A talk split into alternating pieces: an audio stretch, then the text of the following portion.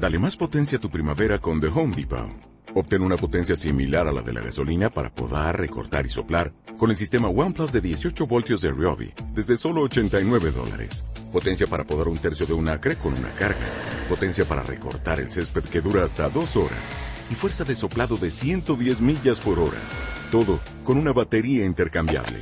Llévate el sistema inalámbrico OnePlus de 18 voltios de Ryobi. Solo en The Home Depot. Haces más. Logras más. it.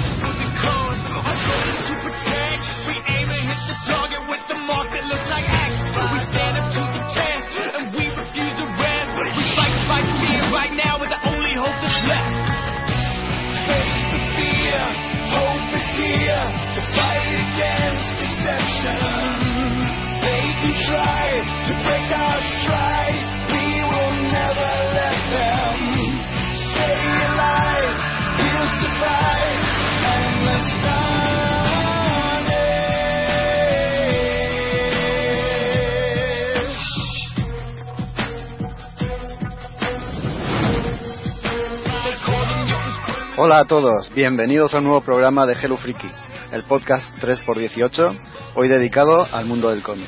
Como de costumbre vamos a traer las noticias más actuales, daremos un repaso a las novedades que creemos más interesantes más destacables y por supuesto dedicaremos el grosso del programa a las reseñas, a comentar algunos de los cómics que más nos han gustado. Esto como de costumbre. Y para empezar con buen pie, por supuesto, vamos a dar paso a los colaboradores que suelen acompañarnos. Eh, vamos a empezar por orden de edad. Así que, Manuel, ¿qué tal? ¿Cómo estás? De, de, menor a mayor, ¿no? Sí, pues muy bien y mucho gusto en estar con estos venerables ancianos. Un programa más de cómics, ¿eh? ¿Quién lo iba a decir? También tenemos a Raúl Martín, que ha vuelto de una larga estancia en Gotham City. ¿Qué tal, Raúl? Muy bien, muy bien. Aquí presento mis disculpas por saltarme la edición anterior y no poder estar con vosotros. Estaba justamente en Gotham City. Aunque bueno, os escuché fielmente, no penséis que, que no, no seguí en esa ocasión. Y bueno, decir que casi hubiera sido una nota bastante discordante ¿no? dentro del programa, ya que hicisteis eh, una especie de monográfico de Brubaker. Y he de confesar que ahí no hubiera encajado yo excesivamente bien porque no soy el mayor de los fans de, de. Entonces, eh, yo creo que así en ese momento y, y, y, en esa ocasión quedé, quedé mejor como oyente que no como participante. Aún estamos a tiempo de cubrirte de brea y emplumarte, ¿eh? Tenemos pensado hacer una segunda parte, por así decirlo, y tendrás tiempo para leer y cosas de Brubaker y, y redimirte, no te preocupes. Que digo que si necesitáis a alguien que trolee, pues aquí estoy yo, no hace falta que os vayáis a iBox. Perfecto. Oye, aunque tu, tu ausencia valió la pena porque venudo trabajazo para Lode con esos especiales de Batman. ¿eh? Bueno, pues nada, muchas gracias. Bueno, por favor. ¿Y qué nos dice de nuestro fichaje de Álvaro Gecko? Un monstruo, ¿eh? ¿Qué tal Álvaro? ¿Cómo estás? Muy buenas. Pues aquí encantado de estar otra vez con vosotros. Por supuesto. Ya te han llovido las ofertas de, de en medios de comunicación varios, ¿verdad? Sí, sí, ahí está. Yo tengo Ivos, pero tengo correo. Ahí, ahí, ahí están todas. Pero que va. Muy bien, pues nada, eh, tenemos una hora y media por delante, lo digo con mucha ironía porque me parece a mí que esto va, se va a alargar, como hemos dicho antes fuera del micro. Tenemos una hora y media por delante, así que vamos a intentar empezar lo más rápidamente posible, vamos a ir a las noticias así de cabeza. Y soy yo el que trae la primera noticia del día y es eh, que, vamos, DC Comics va a dedicar el próximo septiembre al mes de los villanos vamos a ver, esto nos tiene acostumbrado de vez en cuando DC, sobre todo desde su último reboot de, su universo, ¿no? que dedica de vez en cuando algún mes a, a, números especiales en todas sus colecciones. En este caso le toca el próximo septiembre, que va a estar dedicado a, los villanos a los enemigos más carismáticos de cada personaje o de cada colección. Eh, esto eh, salió en una nota de prensa y una cosa bastante destacable que tenía era que además de, esto es que las portadas iban a ser tridimensionales, así en plan holográfica, y tenemos el villano que protagonizará cada número, eh, pues dominando la, portada y apareciendo el, el héroe detrás, tumbado o vencido. El título, pues por ejemplo, Detective Comics o Action Comics estará tachado y encima habrá escrito en plan graffiti pues el nombre del villano que, que está protagonizándolo. Y nada, es más que nada una curiosidad, eh, más que otra cosa. Y esto creo que también dará pie a una miniserie en la que pues los villanos pues tendrán un papel importante. Yo creo que esta noticia tampoco hay que darle muchas más vueltas. Si queréis comentar algo vosotros bien y si no pasamos a lo siguiente. Raúl, tú querías comentar algo, no sé, pregunto porque como eres el de, todos nosotros el más seguidor de DC. Bueno, sí, pero a ver, con, con, bastante, eso poniéndolo de una manera bastante discutible, ¿no?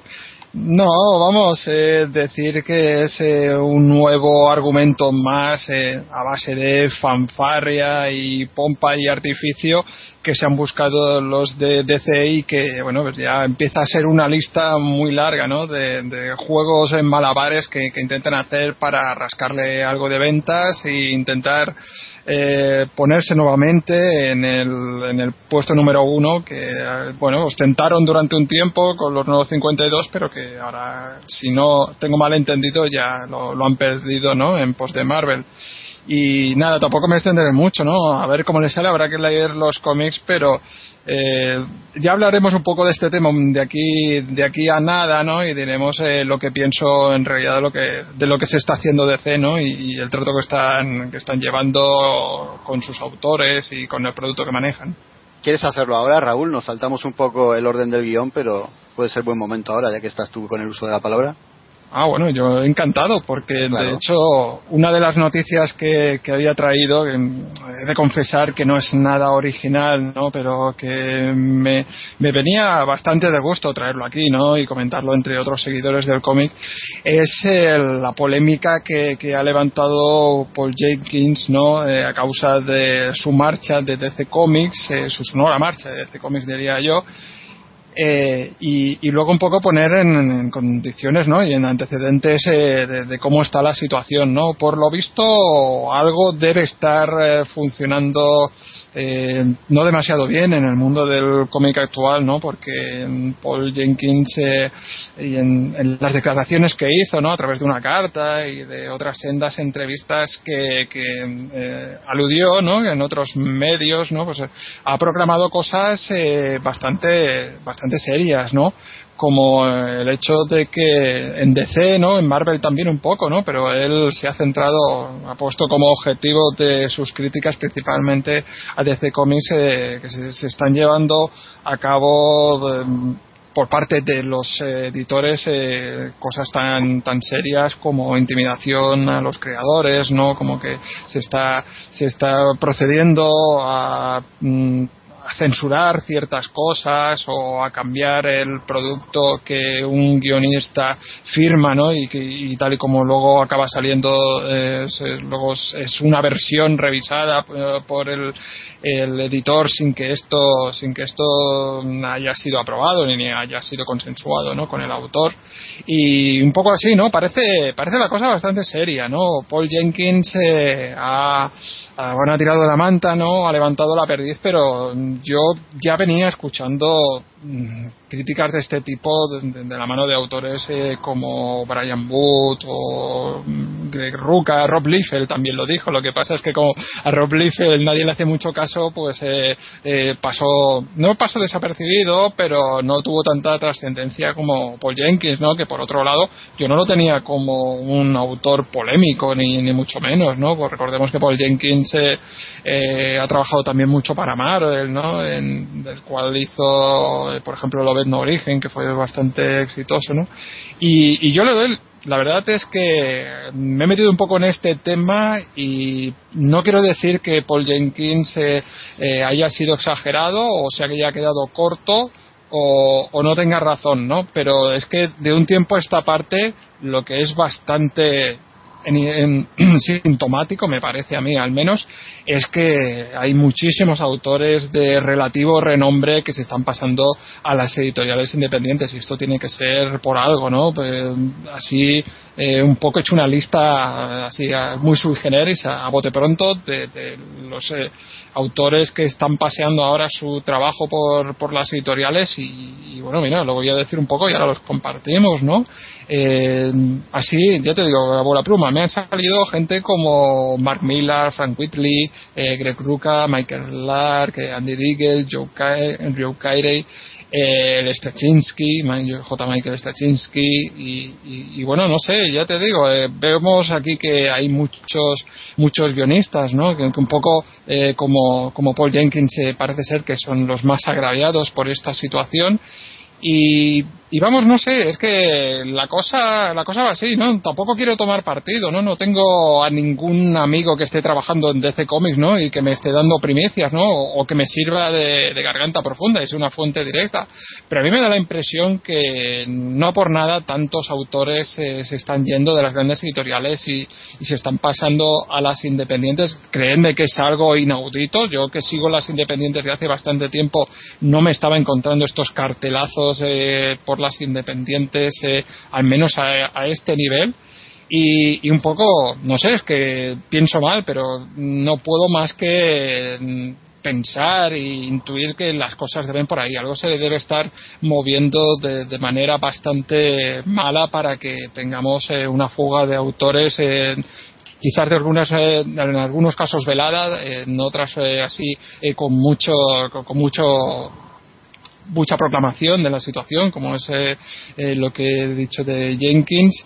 Y si es así, pues bueno, eh, la verdad es que me solidarizo con todos los autores que dejan atrás su trabajo estable y relativamente bien remunerado por aventuras en editoriales independientes que no vamos a negarnos, ¿no? Son son mucho más arriesgadas y, ponen, ponen el sustento que recibe esta gente en tela de juicio, ¿no? Pero aún así mm, es gente que, como buenos artistas yo creo que quieren que su arte prime por encima de su billetero y que deciden arriesgarse poco para eso, ¿no? Para disfrutar ellos eh, con su trabajo y a fin de cuentas hacer que los lectores, que sus fans, ¿no? También disfrutemos un poco, ¿no? A causa de eso y nada, no sé si, si pensáis así como yo, ¿no? Que, si, vosotros qué, hacéis, os ponéis más de parte de la editorial, que recordemos que actualmente detrás de eh, las grandes editoriales de Marvel y DC no hay otros que, que los eh, en la industria del cine, ya sea Disney por Marvel o Warner Bros por DC ¿de qué os destancáis? ¿no? ¿Os ponéis por el lado de los autores o pensáis que la cosa que tienen razón las editoriales? Hombre, esto, esto lo considero un poco cíclico porque si os fijáis siempre es coincide en el momento en que, oye que a la empresa no, no le va bien pues venga creamos una nueva línea a lo mejor dentro de, la propia editorial que se separe un poco de, de las historias que se van contando tipo a lo mejor Marvel Knights o por ejemplo eh, luego posteriormente línea Ultimate, en los cuales la empresa va mal, pues venga, contrata a los mejores y que hagan lo que quieran. En el momento en que esto ya va, va bueno, pues va bien, va, se recupera, coincide además, como ha pasado con Marvel, por ejemplo, que lo mencionabas, con los boom de las películas, pues resulta que ya no son tan importantes vamos a circunscribirnos hasta a lo mejor a este tipo de, historias con estos personajes porque son los que los chavales van a ver el cine, que es al fin y al cabo donde económicamente yo me puedo nutrir más y por lo tanto ya yo creo que se desningunea. Yo creo que es a lo que se refiere en, los comentarios de Jenkins, que pega, a las que pega una buena rajada. Y ese es entre ese no intrusismo, porque al fin y al cabo son los juguetes de la editorial y ellos marcan un poco la, tendencia. Y al fin y al cabo un poco las líneas a mantener pero sí es verdad que es cuando ya luego, oye, yo ya, gracias por tus servicios, has recuperado y ahora yo quiero que, que, digamos, la, la, línea a seguir sea esta. Eso, lógicamente, hay algunos que no, no, no, lo soportan, otros que sí se manejan bien entre ambos lados, es decir, eh, no intrusismo, porque al fin y al cabo, como he dicho, son, eh, oye, son sus, son sus personajes, pero sí es eh, en, este, en este sentido sí es verdad que, que, luego aparte pues nos tienen esa libertad más o menos velada tipo a lo mejor Peter David eh, eh, tipo a lo mejor Mark Waid que sí se mueven un poco en, entre los dos entre los dos lados. Si tienes a lo mejor a uno que en el momento en que ya ve que el intrusismo es tal que le impide desarrollarse eh, plenamente, ya lógicamente tu autor no es feliz, no está contento. Eso entiendo que también las historias, bueno, pues pues disminuye la calidad y de ahí que luego, oye, si, eh, si viene una editorial que, que por cierto, oye, hay muchas, con, a lo mejor con poca producción, pero de gran calidad, pues oye, yo aquí puedo hacer lo que quiera, se me va a respetar, se me va a valorar y en consecuencia, pues oye, doy el paso. Yo creo que en los 90, por ejemplo, cuando cayó todo esto y bueno, pues el, el nivel de producción fue bastante flojo, digamos. Quizá a lo mejor también venía a los 80 cuando, oye, hubo grandes, grandes historias, ¿no? Esas historias sucumbieron con el peso de los 90 cuando ya hubo la primera desbandada que bueno en fin tampoco es que fueran una, eran mega estrellas pero a lo mejor eh, eh, desde el punto de vista gráfico más que más que narrando historias eh, lo que se o sea que decir eh, escribiendo cómics y resulta bueno pues que, que cuando el bajonazo que pegó ya tanto yo creo Marvel como DC también por supuesto pero sobre todo más Marvel porque, por lo que a mí me toca si es verdad que oye entra Quesada venga pues ahora vamos a poneros ahora aquí estos personajes estos juguetes hacer lo que queráis vienen de trayectorias más o menos flojas tipo Daredevil por ejemplo y oye, por ejemplo, mira, Jenkins, oye, te doy los inhumanos, haz lo que quieras con los inhumanos. Pues tienes una gran historia de los inhumanos, ¿no? Entonces, en ese sentido, cuando ya están consolidados, cuando están ya valorados y cuando más o menos tienen ya ellos pues una, bueno, las cuentas claras, bueno, pues oye, ahora hazme esto así, hazme esto así. Y bueno, por, por lo que yo he leído de los comentarios de Jenkins, la verdad es que el hombre está cabreado, porque de luego es un, es una, es una vamos, tanto en la entrevista como sus comunicados, cuentan hasta anécdotas un poco que ves que, que están hasta intimidados y amenazados. Entonces, bueno, pues yo en ese sentido, no, lo veo mal y bien, mal en el sentido que, oye, a lo mejor aquellas colecciones que yo sigo, pues eh, si estos autores se marchan, a lo mejor la calidad disminuye, pero oye, luego obtienes ahí productos que, oye, vas a conocer y dices, anda, pues oye, me quedo aquí y, y estupendo, ¿no? Entonces, en ese sentido, pues bueno, por un lado u otro, decantarme con quién, yo sí me, me decanto por los autores en el sentido de que, oye, sé que no tengo pega libertad, pero déjame hacer un poco, si no me dejas, pues me voy. Bueno, pues oye, al fin y al cabo nos gustan son los cómics, pues si tenemos que cambiar de cromo, pues cambiamos de cromo. Yo en ese sentido sí, sí, sí me pronunciaría un poco a lo mejor de lo del autor. Siempre, autor, yo creo que nosotros como aficionados siempre tenemos que estar de parte de la creatividad, ¿no? Hay una parte muy importante que es la industria, como dice pues, pues Álvaro, pues seguramente pues es algo cíclico, lo que sí que está muy mal, pues un poco yo creo que son las formas, ¿no? Ves autores que a lo mejor tienes muy bien considerados y mitificados y que están siendo sometidos pues a prácticamente casi entre comillas móvil, ¿no? Se les está intimidando, se les está tratando bastante mal, ¿no?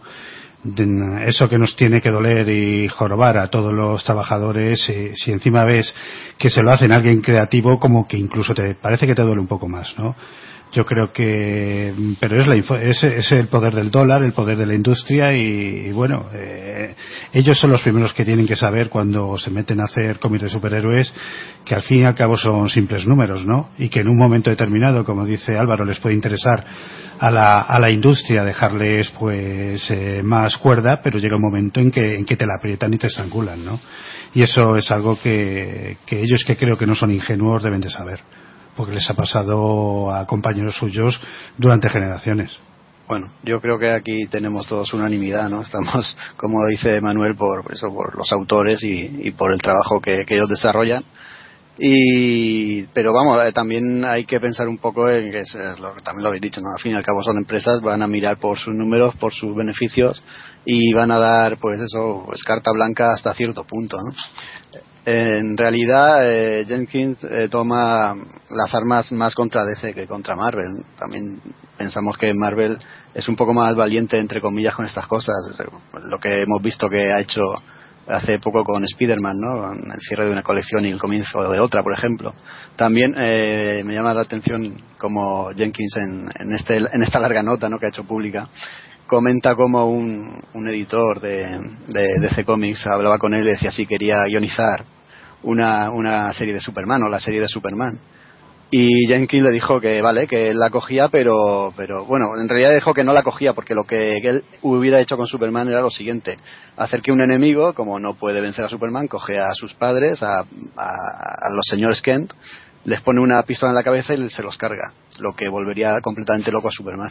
Y ante la cara de estupor de, este editor, pues eh, Jenkins le dijo, pues es que esto lo estoy haciendo ahora mismo en Marvel, con la serie del Sentinela, ¿no? O el, el Vigía eso es, no sé, creo que rompe una lanza a favor de, Marvel, aunque tampoco podemos olvidar, pues, como estamos diciendo, ¿no? Son empresas al fin y al cabo y tienen personajes intocables a los que van a mantener sí o sí. Yo, aquí el problema que le veo es que ya no estamos en los años 90. En los años 90, cuando esto pasó, que le doy la razón a Álvaro, Álvaro que esto es, eh, hay mucho de cíclico en esto, los cómics se vendían muchísimo vendían eh, muchos cientos de miles de copias. Entonces eh, el impacto el impacto que tuvo la fuga de autores eh, se pudo más o menos eh, asimilar, ¿no? Porque pese a todo los personajes se, se continuaron manteniendo, ¿no? El problema está de que si traspolamos el impacto que puede tener eh, esto, eh, las ventas actuales ya no dan para tanto. Entonces podríamos encontrarnos ante casos de que se pudiese se pudiese cerrar una colección, ¿no? Y colecciones de renombre por eso, ¿no? Porque como aprieten mucho se puede dar el caso eso de que una nueva fuga de autores seria todavía no se ha dado. La verdad es que los que se están marchando no, no son nombres tan míticos como lo que sucedió en los 90, pero si las cosas siguen así, una fuga de autores eh, seria podría dar al traste con muchos personajes y, y muchas y bueno, y podría poner en serio peligro pues, las editoriales, ¿no? Y luego por otro lado, eh, poneros también de lado, bueno, por la parte del autor, ¿no? Eh, actualmente el autor que está más forrado dentro de la industria del cómic es Robert Kirkman, que está en una editorial independiente. Eso un poco eh, nos viene a dar la impresión de que no es necesario estar en el mainstream para estar forrado de pasta. Sí, pero Robert Kirkman tampoco hace ascosa volver a hacer algún trabajo esporádico con las grandes, ¿verdad? No, lo dejó, ¿eh? desde ¿Ah, que lo hicieron, sí, desde que lo hicieron ya eh, socio en pleno derecho de DC, dijo que, perdón, de Image, eh, dijo que nunca más volvería al mainstream. La verdad es que le sobra entre los muertos vivientes, Invencible, ya tiene, tiene para ir tirando, ¿verdad? Sí, sí, ya, le llega, ya le llega para, para no pasar hambre. Bueno, y para terminar con esto y quitarle un poquito de ceja, eh, comentar la, el último añadido que Jenkins pone en la nota, ¿no? ¿Vosotros qué pensáis? ¿Batman se sienta o Batman no se sienta? es que eh, esto no sé si, si lo demás lo, conocéis. Es un, un, toque de atención que le pegaron en DC a Jenkins, que yo creo que fue también la gota que colmó el vaso, ¿no? En el que Jenkins mm, escribía una escena en la que Batman estaba sentado en una cornisa con una de las víctimas que lo había rescatado, creo que era algo así y entonces le llegó una nota de DC diciéndole que cómo se le ocurría cómo se le ocurría hacer esto. Batman no se sienta, es un personaje que no se sienta. Él no ha entendido el, carácter y el carisma de Batman. ¿Se sienta o no se sienta? Sí, lo he leído en el comentario. Entonces, ¿qué hacemos? ¿Se sienta o no se sienta? Déjalo que se siente, pobre. ¿no? Al fin y al cabo, las batallas contra Joker dejan un poquito exhausto a, cualquiera. Yo creo además, que... da, además da ejemplos, ¿eh? de que ya ha habido otros grandes, grandes que lo han sentado. que también el hombre ahí se dirá, oye, que, que Miller también lo sentó, ¿eh? déjame sentarlo a mí también. Yo creo que tenemos que reunir en un palacio de congresos pues a un a una multitud de fans y autores y debatir sobre el tema, ¿no? Hacer varias jornadas y exponer conclusiones. Eso es que ahí está un poco el tocanarices, es decir, oye, es que estás poniendo pegas de que se sienta o no se sienta, hasta aquí ya te quieres, quieres meterte, ya no solo encima me, me haces, como él contaba, ¿no? Me haces eh, dialogar una historia que encima cuyos cuyos antecedentes desconozco, que yo, en fin, eso es un ejercicio ya de improvisación ya bárbaro, vamos. No sé, que no conozco ese cómic, pero tiene que ser yo creo que podría ser retrotraído a la época aquella de Marvel de mudo, eh, no esas historias mudas que, publicó en su día eh, la verdad es que en fin, yo creo que yo creo que eso yo eh, este hombre ya digo yo que perdería ya ahí todo tipo ya de, de, respeto contra respecto a la editorial porque claro si ya recibes un correo oye mira que cómo, cómo, cómo es que sientas a este personaje. No tío lo, lo comentaba por eso que es una estupidez rapidez supinas. Si, si comentan eso, ¿qué te puedes esperar de estas grandes editoriales? Yo, me imagino diciendo, anda y vete a tomar por culo, según abría el correo, ¿no? Y yo creo que ese es buen punto y final a, las reflexiones que ha podido tener por Jenkins sobre, sobre todo el asunto. Muy bien, y buen punto y final a, esta noticia. Vamos a la que nos hemos saltado, que es la sección de cine y cómic. Y aquí es donde yo me fruto las manos porque aún no he ido a ver no, no, yo, es que porque no, he querido gastarme el dinero hasta oíros a todos vosotros que, habláis. Hombre, pues, pues lo primero, una, una sorpresa porque yo no tenía ninguna noticia. Me metí a ver una película, se llama Man of Steel, y resulta que era de Superman. Una, cosa, ¿Qué tal? Conclusiones. Una, cosa bastante, bastante curiosa. Manuel, doy por reproducido lo manifestado en la órbita de Endor. Espérate, déjalo. Venga, cuenta, cuenta qué más. bueno, pues... Me, ratifico en, mis comentarios. bueno, en fin, yo qué sé, yo creo que es una... Hay, eh, hemos, hemos visto al, que cómo se está nutriendo, pues no, no, no, hay ninguna novedad ni se nos va a caer el pelo por decir que, que, que la industria del cine está está invirtiendo a saco en los personajes de cómics. Yo creo que las eh, mayores superproducciones pues eh, eh, son historias que están muy vinculados con el mundo del cómic. no sé, Superman, el Man of ha sido una apuesta grandísima de, Warner Bros. no está intentando un poco emular pues a los éxitos que, que han tenido con Marvel no eh, no tenemos que olvidar que Warner pues es la propietaria de DC bueno, y, nos ha lanzado, producida por Christopher Nolan, pues, eh, pues esta visión de, de, Man of Steel, ¿no? de Superman. Eh, ha habido un enfrentamiento entre dos grandes grupos que ha sido gente que le ha gustado y gente que no le ha gustado. Yo, en fin, yo me quedo un poco en medio, ¿no? Hay cosas que me han gustado, cosas que no me han gustado. Es una película Entiendo que bien hecha, también entiendo que te deja un poco frío. Es una película que es entretenida, por, eh, ves 100.000 edificios demoliéndose. Luego yo creo que la historia tampoco llegas a la conclusión de que tampoco te han contado grandes historias o, tal vez eh, que no te ha profundizado demasiado el personaje y por eso te, te deja un poco frío. No lo sé. Yo creo que en la película hay algo que no funciona y yo creo que eso de alguna manera la gente también lo ha detectado, ¿no? Pero es una buena película comercial y para pasar el rato, ¿no? Son dos horas y veinte minutos que te lo pasas bien, muy bien hecho y, en fin, no sé, eh, vosotros qué, os, habrá os habrá parecido, eh, Raúl y Álvaro, ¿qué, ¿qué me comentáis? Bueno, que sepáis que yo me he guardado mis opiniones para decirlas aquí, porque es la primera vez que voy a dar mi opinión en un podcast sobre esta película. Exclusiva. Sí, sí. Hombre, es que con lo bien que me pagáis, ¿cómo no iba a hacerlo? Por supuesto. lo daba por hecho. No, eh, la verdad es que creo que fue en el, en el Twitter de la órbita de, Endor que, lo puse que Dios los cría y ellos se juntan, porque la verdad es que respaldó bastante las opiniones que mis compañeros dieron en, el análisis de, de, aquella película y me quedo como prácticamente igual que, que Manuel, ¿no? Un poco en, medio, ¿no? A medio camino entre eh, si me ha gustado o no me ha gustado, ¿no?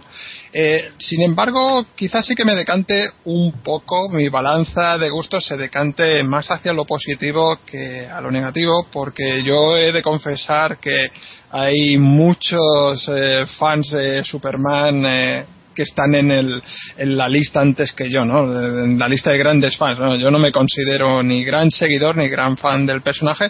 ¿Y qué queréis que os diga? A mí, eh, no sé, me da la, la, impresión, ¿no? Tengo la opinión de que el, el, nuevo estilo que se le ha dado a Superman, de, involucrarlo en grandes batallas y, y, que haga uso de sus superpoderes eh, de las formas eh, más grandilocuentes posible le sienta muy bien al personaje, ¿no? Dentro de lo que sería una adaptación cinematográfica y sobre todo veniendo de, la película previa que tenemos, ¿no? todos en mente, ¿no? aquella, ¿cómo era? Superman Returns, ¿no? Me parece que se titulaba. Sí, efectivamente. Sí, pues eh, Superman Returns en, en la que... Sí, perdona Manuel. Sí, la de Brian Singer. Sí, exactamente. Eh, en la que sí, adolecía de prácticamente de, todo rastro de violencia, ¿no? Entonces, eh, la verdad es que me gusta mucho, ¿no? El, toque que se le ha dado así de, mucha violencia, mucha espectacularidad, creo que le sienta muy bien a, a Superman, ¿no? Y aparte de eso, pues eh, decir que me da la impresión de que es una película bastante sintética, ¿no? Hecha con retazos de, otras películas que, en mi opinión, no trae ningún tipo de innovación, ¿no? Sino un poco eh, cogiendo elementos de aquí, elementos eh, de allí. entiendo yo con el ahínco de producir una película que contente al mayor número de público posible mi sorpresa es que parece ser que no lo ha conseguido, puesto que una película que sin tener eh, grandes polémicas, ¿no? como por ejemplo me viene a la mente lo de Iron Man 3 y el mandarín, ha levantado tanto tanto fervor no por parte de las masas que, que, me tiene completamente sorprendido no la manera en que la gente está actuando. Cuando yo cuando la vi encontré que era una película que podía gustar eh, a gran público ya que al menos los que fuimos eh, a la sesión en la que estaba yo con los compañeros que, que fui, mi pareja y tal, a todo el mundo nos convenció bastante. Sin embargo, no sé, pero se, han encendido las críticas eh, de, hacia esta película en, los lugares más insospechados, ¿no? Tanto en, los eh, medios más generalistas como en los podcasts, ¿no? Y eso es una cosa que no, que no acabo de entender porque a mí sí que me parece que es una película que, pese a que no tenga el mejor de los guiones, sus diálogos eh, quizás sería de lo que menos me gustó. Yo creo que es una película que funcionó bastante bien en el objetivo de entretener a la gente y mantenerte ahí durante dos horas eh, bastante atento a lo que está pasando. ¿no? Entonces, yo no la considero una película fallida, tampoco la considero, como he dicho antes, eh, de autor, por mucho que esté ahí Nolan sino bien un producto que cumple la expectativa de eso, de, entretener y, de que no sea un fiasco, ¿no? Porque aquí sí que es verdad que se lo, se lo jugaban mucho, ¿no? Entonces eh, acabo, si luego ya no me volvéis a preguntar, eh, diciendo que me parece que lo que ha marcado esta película es la senda definitoria de lo que van a ser las nuevas producciones de, Warner con personajes de DC, porque me parece que si eh, Marvel se va a encaminar un poco a lo que es la tendencia Vengadores, eh, yo creo que ha dejado bastante patente este Man of Steel de que la tendencia de las adaptaciones de DC van a ser eh, tipo Batman de Nolan, ¿no? Y yo creo que aquí tenemos eh, una nueva versión de esto, pero me da la impresión que esto, eh, esta película reafirma un poco la teoría que yo tengo. Mira, no, vamos a ver, efectivamente sí es cierto, como, como apuntaba Raúl, que yo creo que este, por fin este personaje requería a lo mejor una batalla como, como la tradición del personaje en cómic eh, requería. En el sentido de que tienes un enemigo a tu, altura, prácticamente, además, bueno, pues como sabemos todos es Thor, y yo creo que es cierto, después de todo esta trayectoria de películas que estamos viendo, digo, oye, nos falta ver a Superman repartiendo, pero repartiendo bien, y con grandes efectos y con una gran realización. Eso lo tenemos ¿eh? casi durante una hora, casi puede ser ya un, como una película, ¿no? Ya, ya aparte, ¿no? Como si fuera la, primera parte hasta, hasta ya el encuentro definitivo y luego ya tenemos ya otra que es aquí repartiendo entre los dos. Yo creo que eso efectivamente, eh, este personaje, desde el punto de vista cinematográfico, creo que era necesario. Puede, puede llegar el momento justo, por supuesto, oye, que hay una trayectoria de películas ya realizadas que, que a lo mejor han marcado un poco el camino, pero luego en su conjunto la película a mí la verdad es que tampoco me gustó demasiado.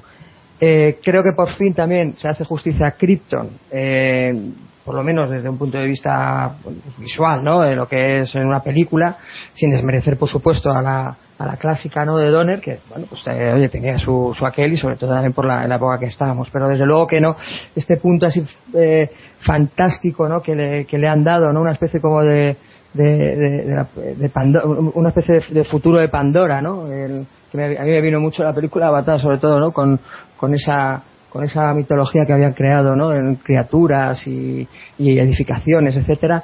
Bueno, pues luego, ya cuando ya parte, digamos, el, el, personaje, ¿no? Y ese, ese camino, ¿no? A lo, a, lo kung fu que, que, va llevando a cabo, pues oye, ahí ya es verdad que no me llegó a, a, marcar o a enganchar eh, lo suficiente como para que yo estuviera totalmente abstraído con, con lo que me estaban contando.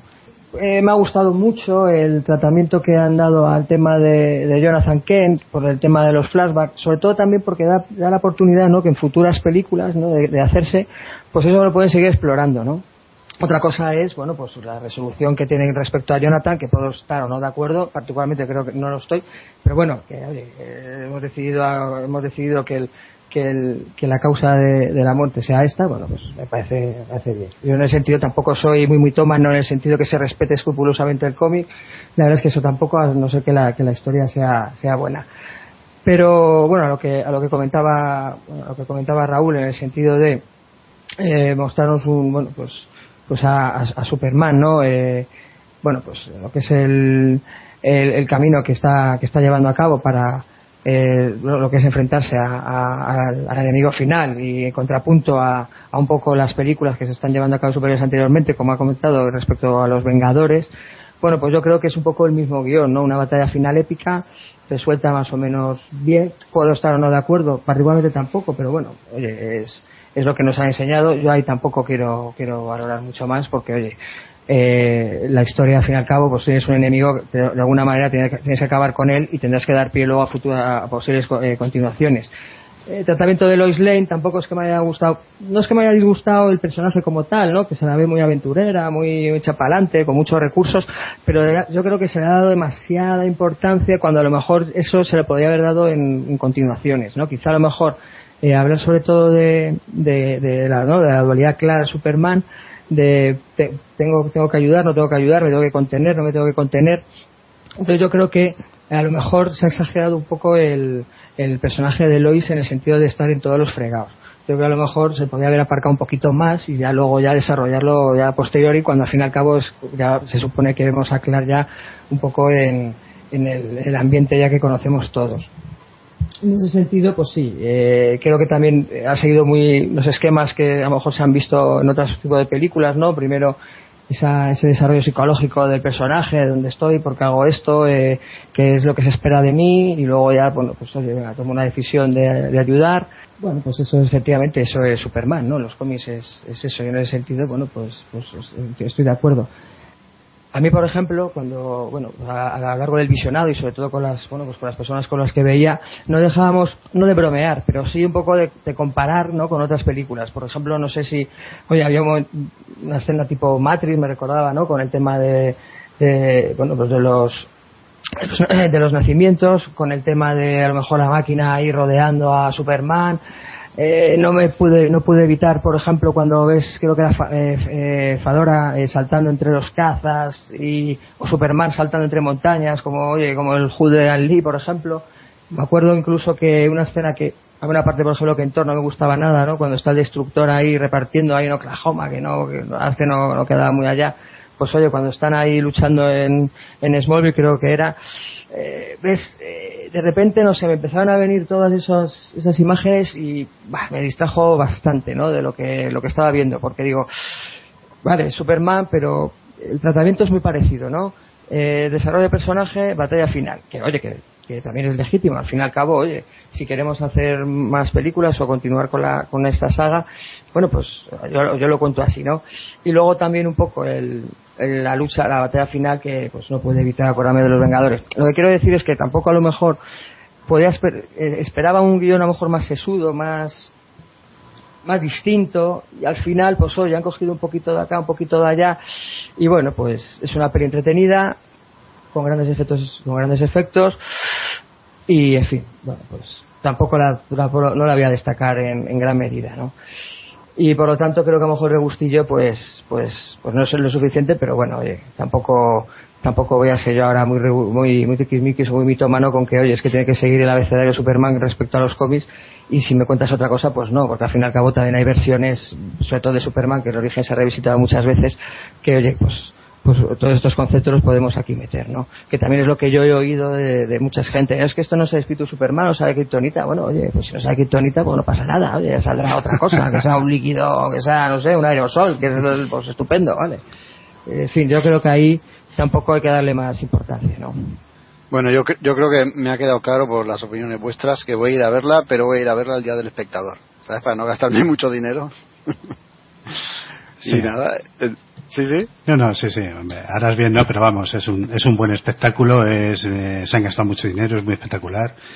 Verás un despliegue de medios importante y, e imagino que, que la gran decepción de la gente es porque esperaba a lo mejor una, una película con un eh, con una, si quieres, una implicación emocional como la, la que ha, tenido la trilogía de Batman, ¿no? Que yo creo que aquí estamos de acuerdo que esta película no lo tiene, ¿no?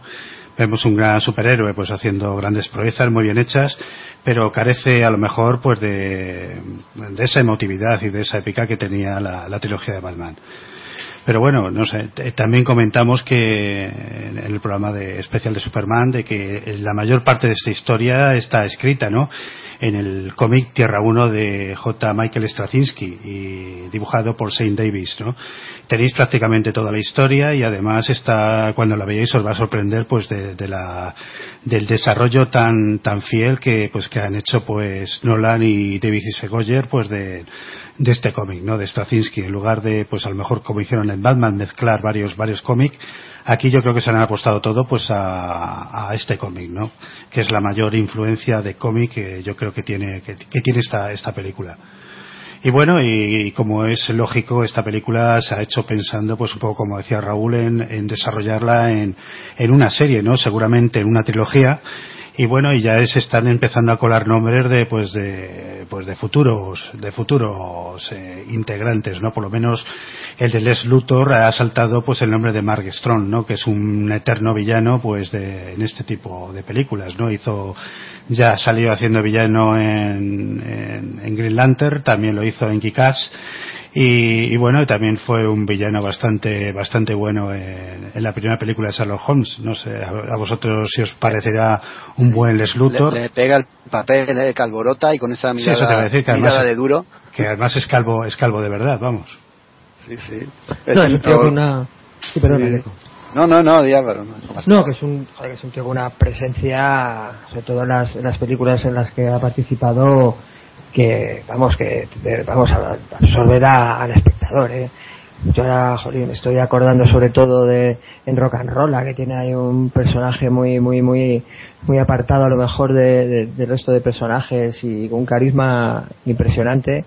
Sobre todo cuando yo, yo descubrí a este actor creo recordar con la película aquella ¿cómo se llama esta de Ridley Scott con, sí, ha salido en Black derribado. Red, red, de mentiras red de mentiras que hace además, eh, creo, recordar que eh, para trabajar para el gobierno, eh, no sé si era de Jordania, creo recordar, y, y el tío tenía una, vamos, carisma porque lógicamente se movía más en los dos ambientes y cuando tenía que torturar torturaba no, con una mirada impasible con el DiCaprio al lado. Yo es verdad que a mí me chocó mucho este, este actor luego ya he ido, he ido viendo en otras películas y oye la verdad es que es verdad yo viendo además ahí con el hay Calvo dices, hostia, pues pues sí, la verdad es que tiene más la mirada a Luthor ahí para retar a Superman cuando se le frente cara a cara, ¿no? La verdad es que, oye, si, si empezamos ya a, hablar de posibles candidatos, pues, pues oye, pues la verdad es que a mí me da, me da el papel perfecto.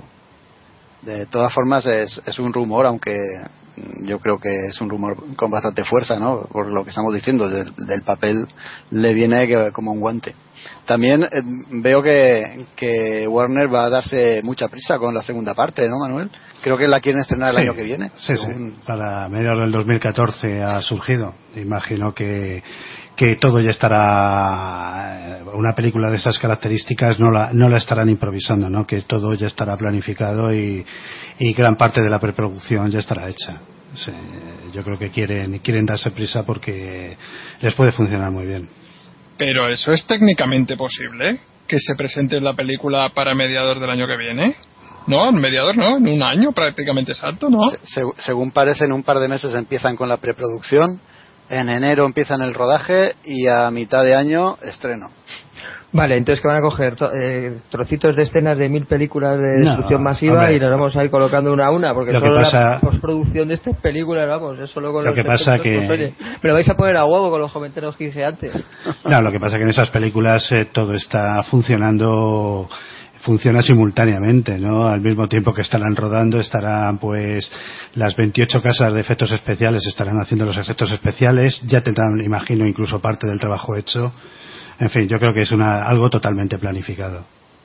Joder, pero es que un año, un año, un año y medio. ¿Y cuándo, está, cuándo se supone que están planificadas, por ejemplo, Los Vengadores habla de 2015, ¿verdad? La segunda, ¿no? Más o menos. Y como, todas la, estas... como la Liga de la Justicia. Hombre, Los Vengadores a lo mejor es, sobre todo, uno de los, de los hándicaps que, que tendrán, pues es eh, poder juntar a todo el reparto, ¿no? No me creas, estén al mismo día o que haya un crossover. Que le metan ahí, claro. y, y hablando de los Vengadores, dicen que se ha pasado por, por, por el despacho que han, han llamado a Vin Diesel y que tienen pensado pues que probablemente le incluyan en el, en el reparto de la segunda parte, ¿no? También, bueno, se supone que va a dar la, la voz a Mapache Cohete, yo creo que Vin Diesel es un buen actor. Además, si habéis visto El Gigante de Hierro, él, dobla al, gigante, ¿no? Es, eh, tiene una voz así bastante, bastante potente. Sí, lo vamos a ver dentro de poquito en Riddick. Eh, eh, los rumores también apuntan a que podía hacer el papel de la visión. No sé cómo lo veis vosotros a Vin Diesel haciendo de la visión. Yo es que la visión la veo digital, con efectos digitales, no sé por qué. Yo lo veo una, unas, al fin y al cabo no es un androide, pues oye, eleva los efectos tipo Terminator a, a 2014 y tendrás ahí a la visión estupenda. yo creo que podría, vamos, yo siempre, la, siempre he contemplado la posibilidad de si la visión llegara a, a formar parte de las películas eh, como un efecto digital. Pero sería una pena que la metieran directamente en una peli. Yo creo que podrían introducirla en alguna de estas pelis pre-Vengadores 2, ¿no? Como algo también. Bueno, Oye, no sé. Y, Álvaro, sí, él una cosa así. Sí, perdona. Y Álvaro, si a Vin Diesel no lo ves como la visión, como quién lo vería? Uf, vamos a ver. vamos a ver, Vin Diesel. Yo, yo diría Wonderman. Ah, pues mira. Wonderman. Sí, sí, es verdad. A ver. Yo, yo como, como Jarvis. la verdad es que por la calva también le pegaría. Bueno, tal vez Luke Cage, ¿no? Forma parte de, de una de las formaciones de los Vengadores así. siempre nos, vamos, siempre nos vamos a lo clásico, ¿verdad? Pero oye, lo tienes cerca, ¿no? Tienes razón. Luke, Luke Cage es negro, ¿no? Bueno, ya sabes lo que pasa con estas películas. sí, sí. Mira, ya le cambiaron el, color a, a Kimping, ¿no? En fin. No sé, es que así personajes eh, con un cráneo rasurado como Vin Diesel, eh, dentro de los Vengadores no hay demasiados, por eso me ha venido a mí Luke Cage a la mente. Oye, si le ponemos peluca así, bueno, así en plan cachas, pues. Pues pues. bueno, vamos a dejarlo porque. bueno, si me ocurre alguno, luego lo, meto. Ya, pero ya porque, más, ya porque, porque más pica. Al, al, final vamos a poner como Hulka. Vamos a pasar a la siguiente noticia. Y es una noticia que nos habla de cierres de colecciones. Antes decía Raúl lo de la, fuga de talento de las grandes editoriales que puede dar como paso al cierre de colecciones. No, no es el caso en concreto, pero bueno, esto ya es por las ventas. Y es en concreto de las colecciones Morbius, El vampiro viviente, que cerrará en septiembre en su número 9. Aquí en España creo que ni siquiera ha sido editada también van a cerrar la colección de Gambito en septiembre y la que más pena me da a mí, por eso he querido traer la noticia, es la de Factor X de Peter David, que tiene una larga trayectoria, creo que ya son tres volúmenes, ¿verdad? Los, que tiene. Y no sé si vosotros habéis seguido esta colección de Factor X, yo sí. A mí me parece una de las mejores de, de, los mutantes y Peter David en sus largos años y larga trayectoria en la serie pues ha desarrollado los personajes de una forma única. Y la verdad es que me da mucha pena ¿eh? que se le ponga punto y final a una colección y a un trabajo de un autor que yo creo que puede ser el final de la colección también por los problemas de salud que estaba aquejando el autor. Sí, yo, yo conozco también la, serie. Yo ahora eh, lo que llevo leído es hasta, hasta la saga Revelaciones. Y lo que tú dices es que yo creo que este, vamos, Peter David será a lo mejor reconocido dentro de muchísimos años, pero no sé, yo creo que puede ser el mejor guionista que ha tenido Marvel jamás, ¿eh? lo, digo, lo digo así. Es que no hay colección que no tenga un nivel alto sobresaliente. Y con Factor X, desde luego, que, que ha sido, vamos, un auténtico patio de recreo, porque ya no solo en la etapa, la etapa reciente que ya próximamente va a terminar, sino la de los 90, con Stroman, creo que eso, de lo poquito que había bueno en los 90, era, era esa colección, ¿eh? y aquí el, los mismos el mismo tratamiento lo ha llevado a cabo con ese humor negro que le caracteriza con esos diálogos y con esa además con, con esos, esas conversaciones que te dan que pensar verdad estoy pues, seguro desde luego desde luego que que, que, la colección, o sea, que ha vuelto a ponerla una colección mutante arriba del todo, ¿no? Además, como, bueno, no deja de ser series minoritarias, que puede hacer un poco no esa libertad que antes hablábamos que, que a lo mejor en las grandes series pues no la, no la, no la pueden tener en relación a, a, las injerencias editoriales aquí pues él pues oye pues aprovecha aprovecha ese huequecito que le dan y oye desde un tratamiento no solo superheroico sino de, de género negro con esas interacciones y ese humor negro entre los entre los personajes no esos esas, esas esos chistes no esas esas indirectas que tienen entre, entre sobre todo con los personajes femeninos, desde luego que ha sido una, una serie muy muy buena.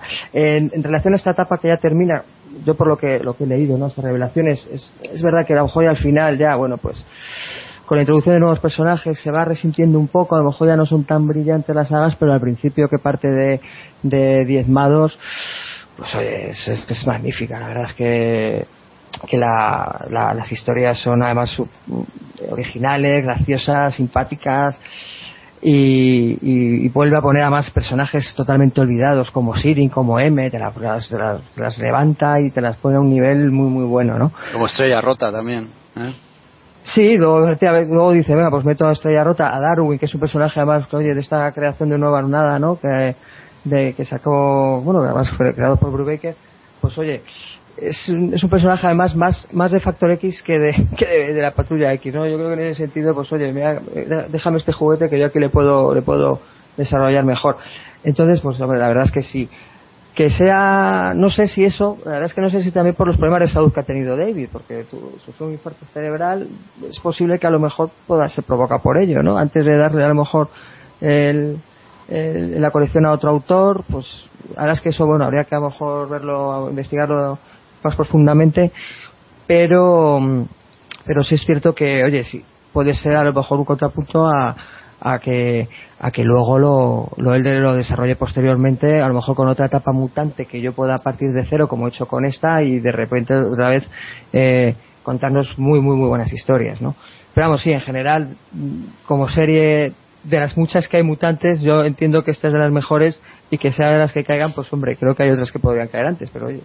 Hombre, y, esto a, a, habla mucho las ventas, ¿sabes? Tampoco claro, tiene claro, ventas. Sí, y, y, lo que dice, ¿no? Que para mí este este autor, Peter David, es de los de los que mejor desarrollan los personajes de forma individual, ¿eh? de los que les encuentran más fondo y les encuentran más, más jugo para, para sacar. Seguro, estoy seguro que te acuerdas, Álvaro, de uno de los, una de las historias del primer volumen en la que cada uno de los personajes de los miembros de Factor X es entrevistado en plan test psicológico por el Dr. Samson.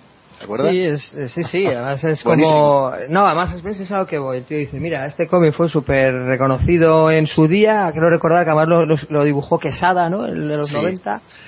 Pues venga, vamos a hacer la misma, la misma carambola con... Se supone que han pasado años, hay, hay otros actores, ¿no? En, en la consulta del del doctor Sanson y es vuelve a vuelve a mostrarnos ahí la personalidad de cada uno sobre todo con Neve con que es un poco la, la otra discordante respecto a, a lo mejor la, la, otra alineación que tenía que desde luego es un personaje que a mí pues chicos es de estos que se crean de no nada ahí en los 90 que bueno totalmente plano y de repente ahora te le ponen ahí con con esa borde vamos con ese tono borde sarcástico bueno, es que ahí en ese sentido las conversaciones, sobre todo más allá de la epicidad de las historias y los combates, aunque bueno, aquí tampoco haya muchos, pero cuando están estos tíos ahí en su despacho rajando y poniéndose sí, a parir entre ellos, sí. desde luego que son momentos pues muy Peter David, es que es muy Peter David, además dando recaditos, porque me acuerdo que era como era lo de diezmados que de repente, ¿no?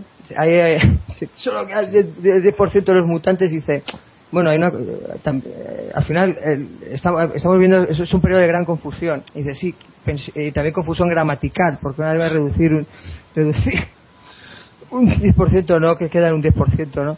La verdad es que son, son un poquito de, de chinitas que tira el amigo David, la verdad es que sí. Está, bueno, pues le, debemos un, un especial aquí. ¿Queda apuntado? ¿Otro más? Pues oye, yo me apunto a David el primero. Decir, Raúl, a ti tú, el juder de, de, David también es algo, un cómic, ¿verdad? Que lo destacado, lo he escuchado otras veces y, y la verdad es que, jolín, es que fue otra, otro, otro, otro personaje que de repente le puso lo más alto.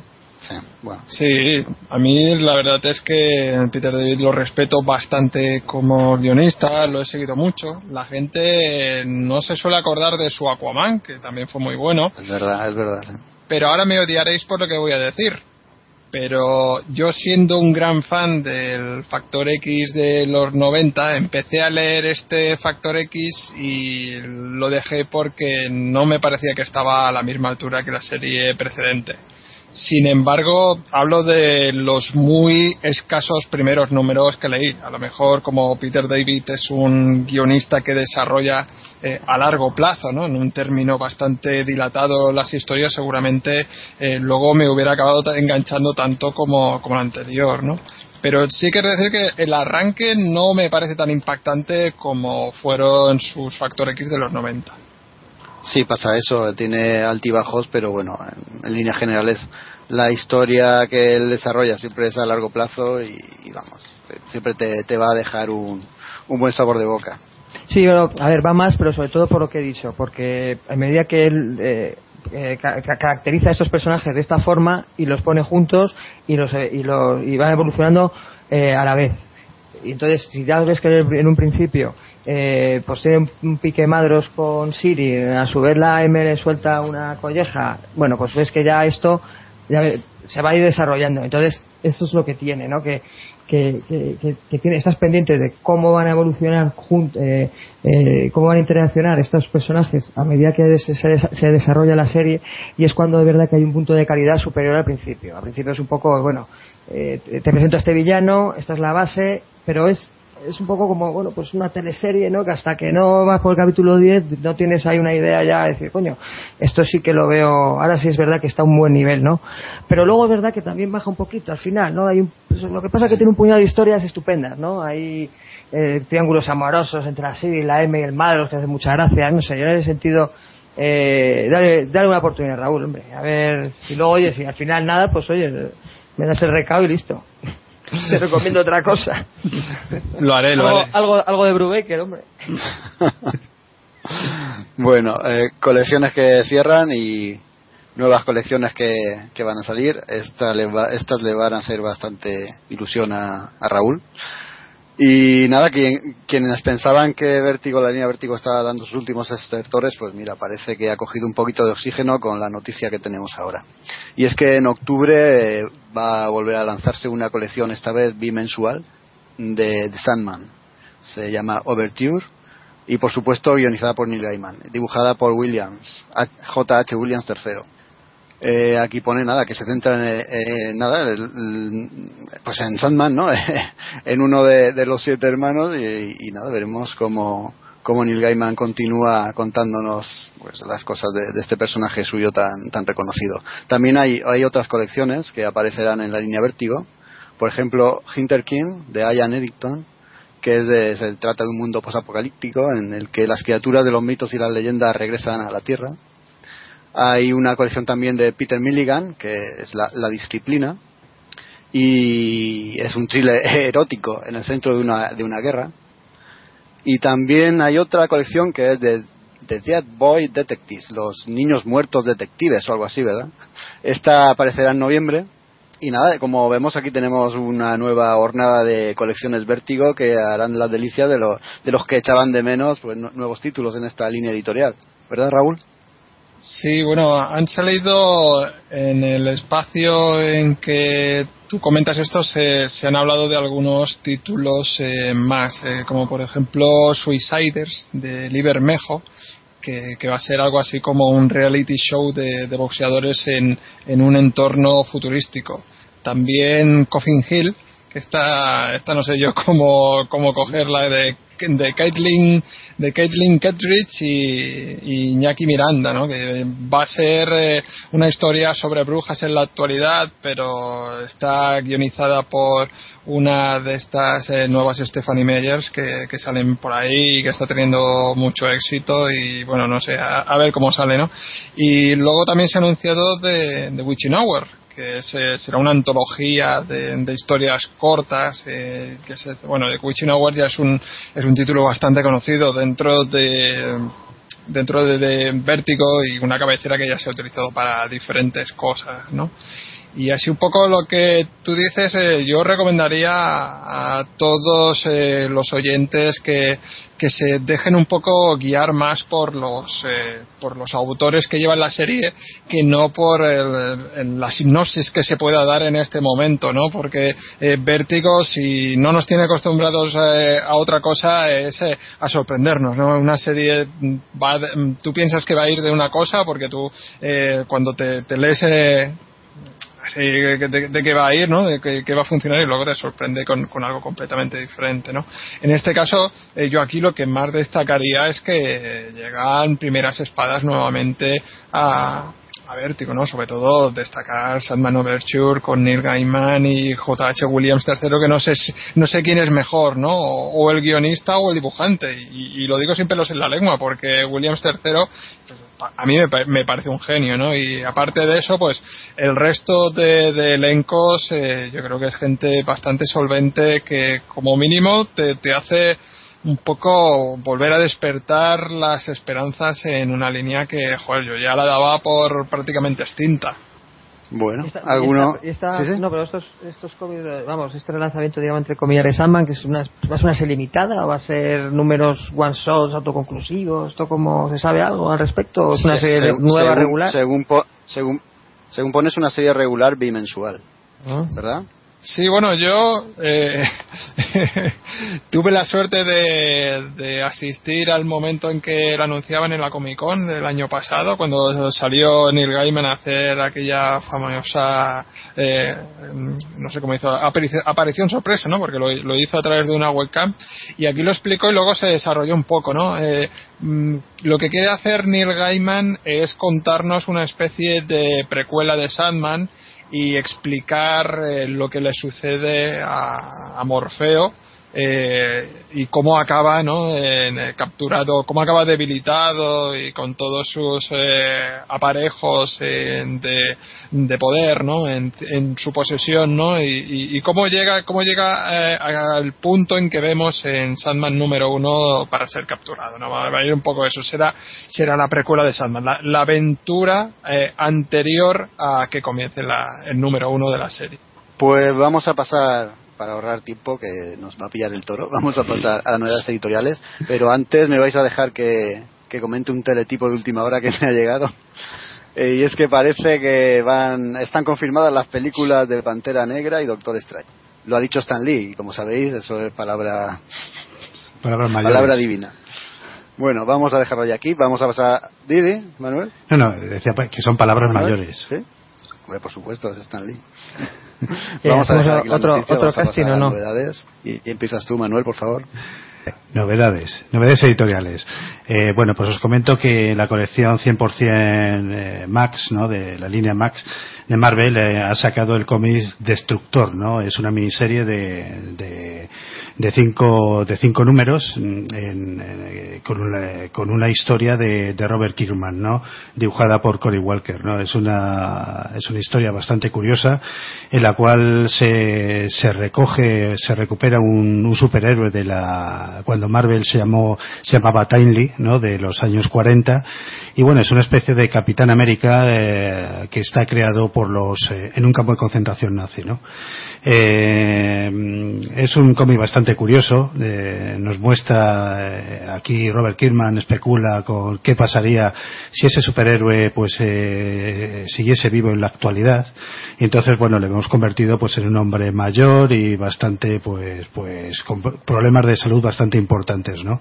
Sus superenemigos son también pues personajes bastante ancianos y bueno, y un poco lo bucólico termina aquí porque se, dedica pues un poco a presentarnos los combates de este superhéroe destructor de una forma absolutamente brutal, salvaje, sanguinaria, pues con dosis de violencia bastante más elevada que en cualquiera de, los otros personajes de Marvel. Es un cómic pues a lo mejor no es muy brillante, no es muy no es muy impactante pero bueno tiene, no tiene a lo mejor la calidad que tiene otros trabajos de Kirkman pero yo creo que tiene un punto simpático pues pues muy bueno y además te lo lees en un momento no la línea Max es una línea pues bastante interesante nos da a lo mejor una visión un poco más adulta de algunos superhéroes como puede ser eh, Punisher o Nick Furia en la colección ahora la ha tocado al destructor y yo creo que hombre se le puede dar una oportunidad porque porque está bastante bien. Es una colección eh, creada por Kidman en 2009 antes de pasar a Image y bueno y merece la pena pues ser recuperada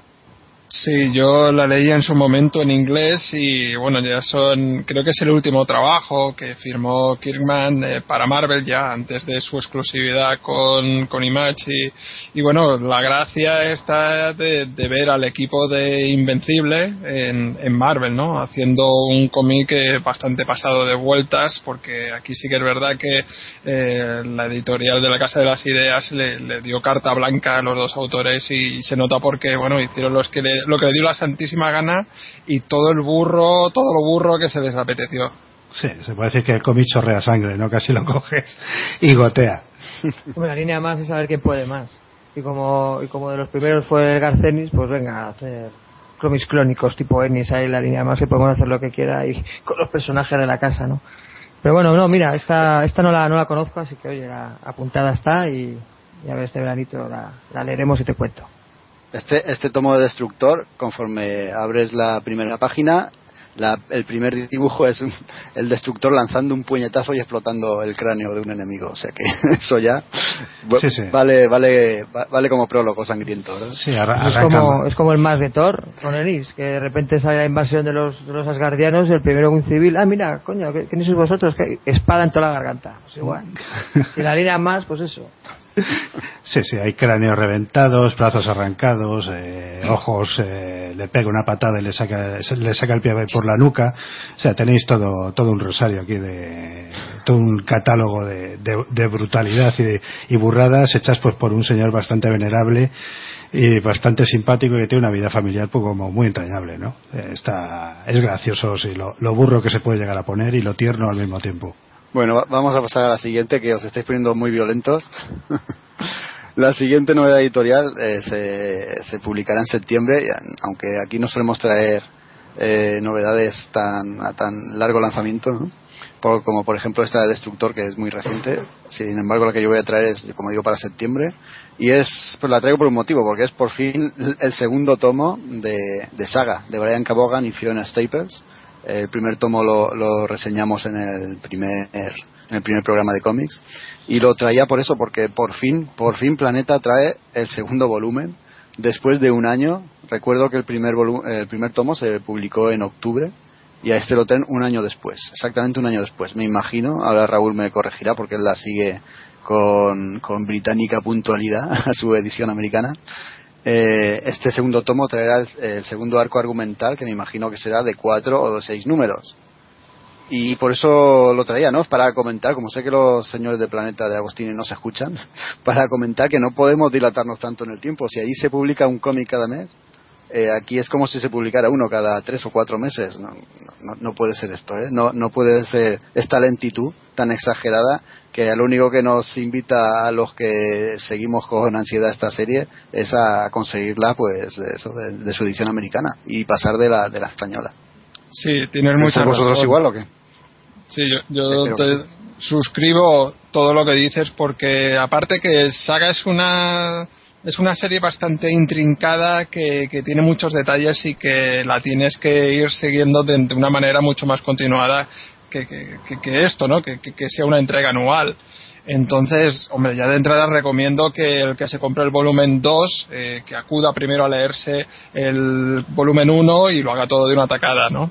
Y luego es eso, decir que yo creo que la historia va todavía más en mejoría y entonces eh, no va a defraudar. Yo creo que a los que le gustó la primera entrega esta le va a seguir gustando porque la historia presenta nuevos personajes y nuevas situaciones y ni mucho menos decae, sino todo lo contrario. Yo, yo ese dilema ya lo liquidé yo con, esperar ah, perdón. Sí, Jaco, perdona.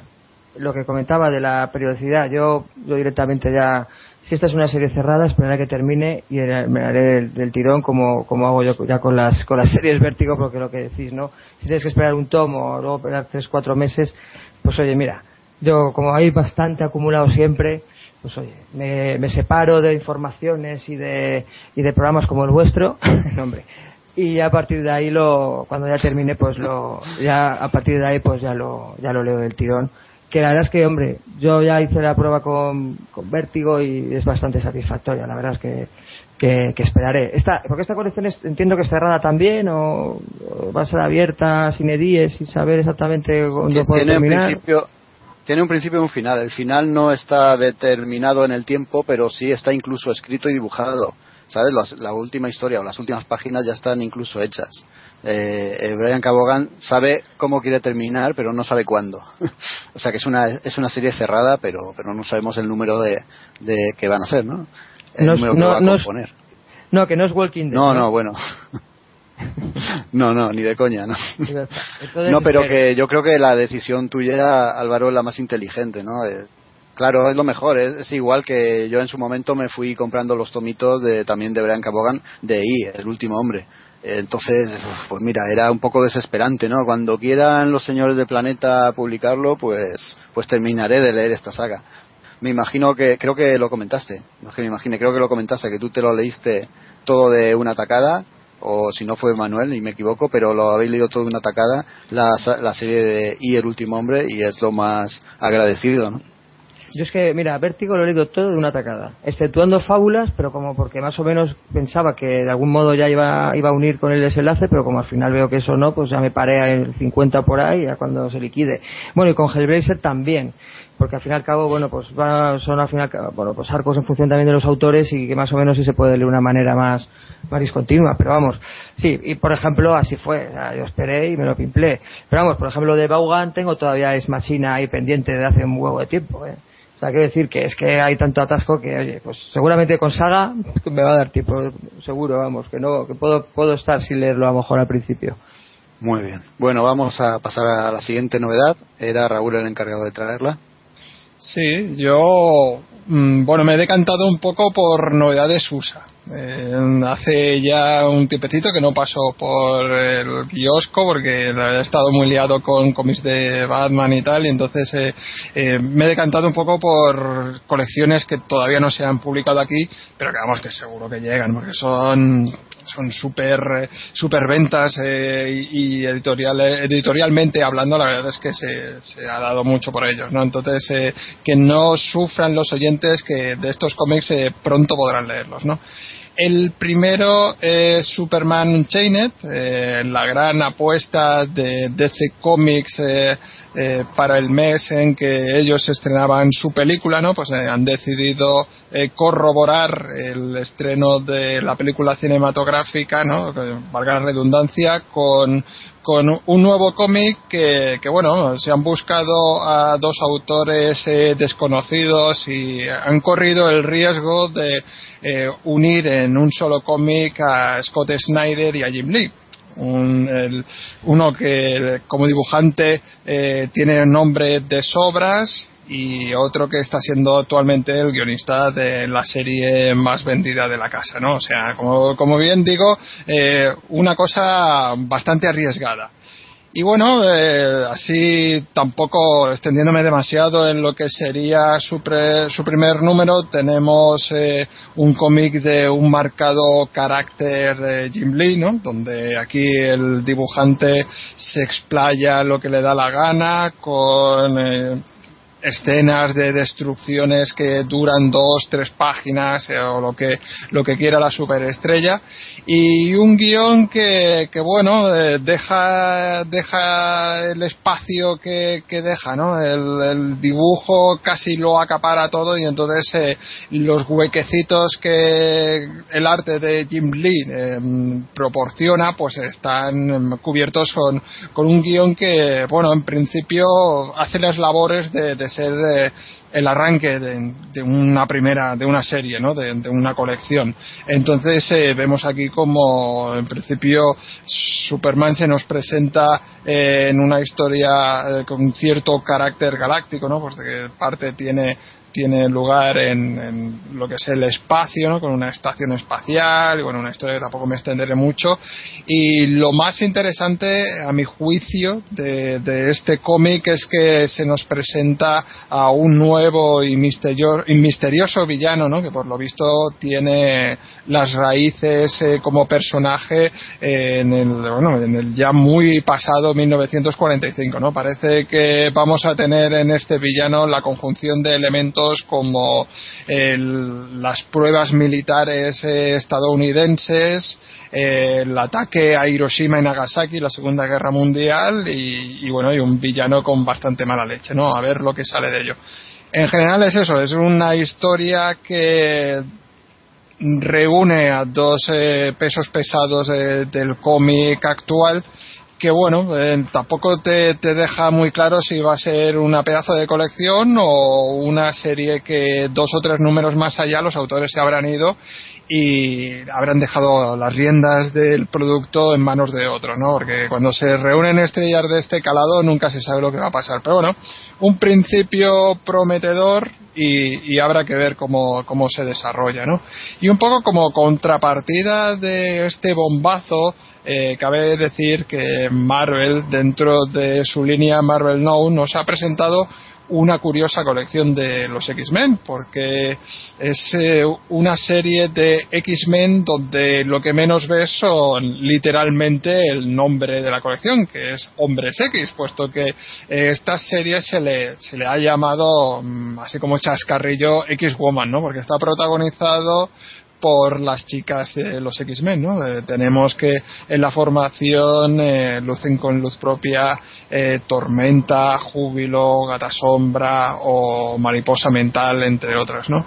Y es una colección que, bueno, de también tengo que volver a subrayar lo que he dicho, ¿no? Con un claro marcado de número uno, ¿no? Donde eh, se nos presenta al personaje de Júbilo regresando a casa con una misteriosa bebé que, bueno, dejo dejo ahí eh, un poco en el, en el aire si es hija o no es hija de, de Júbilo y nuevamente tenemos elementos muy reconocibles de los X-Men, como es la, academia del profesor Xavier, eh, y también aquí en este caso eh, tenemos la, presentación de la villana Arkea Prime, ¿no? que parece que les va a dar bastantes quebraderos de cabeza a estas mujeres X en el futuro. ¿no?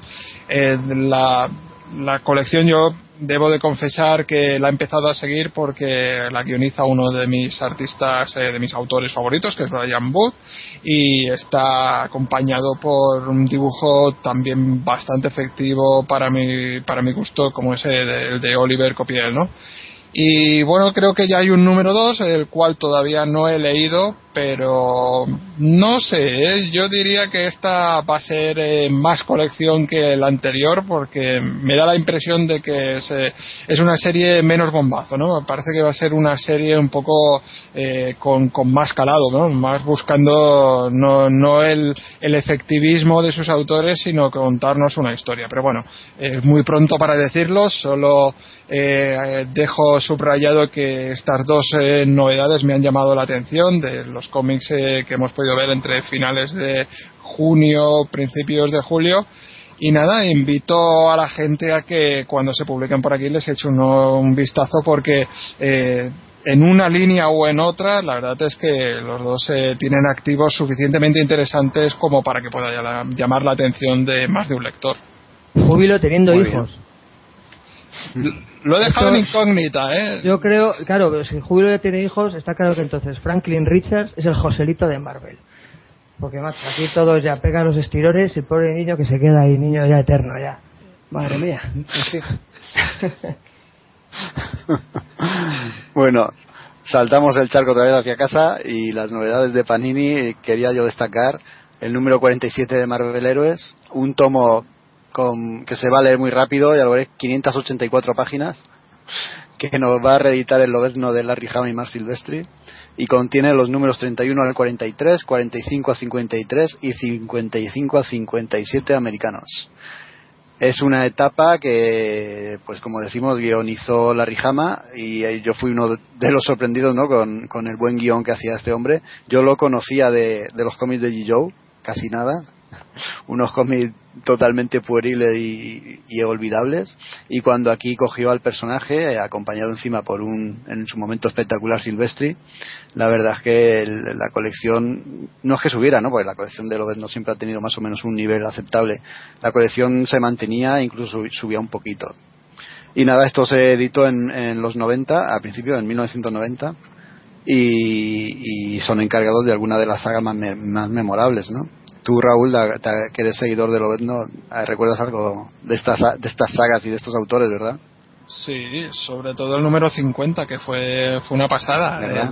sí, sí, El, número 50 de Forum estuvo muy bien, con la saga de, de Lobezno en Japón, acompañado de, bueno, X-Men de, de, aquel momento que eran bastante, tenían bastante renombre como Gambito y, luego Marico secuestrada y lo que hacen con la, con la pobre mujer y tal. No muy bien la verdad es que sorprendió mucho a propios y extraños. Larry jamás salió de la nada prácticamente y aquí se marcó yo creo que un trabajo eh, más que destacable, ¿no? Eh, habrá que ver con el qué tal le ha sentado el tiempo a este mm, a este cómic, ¿no? Yo desde luego voy a ser de los que se lo compren.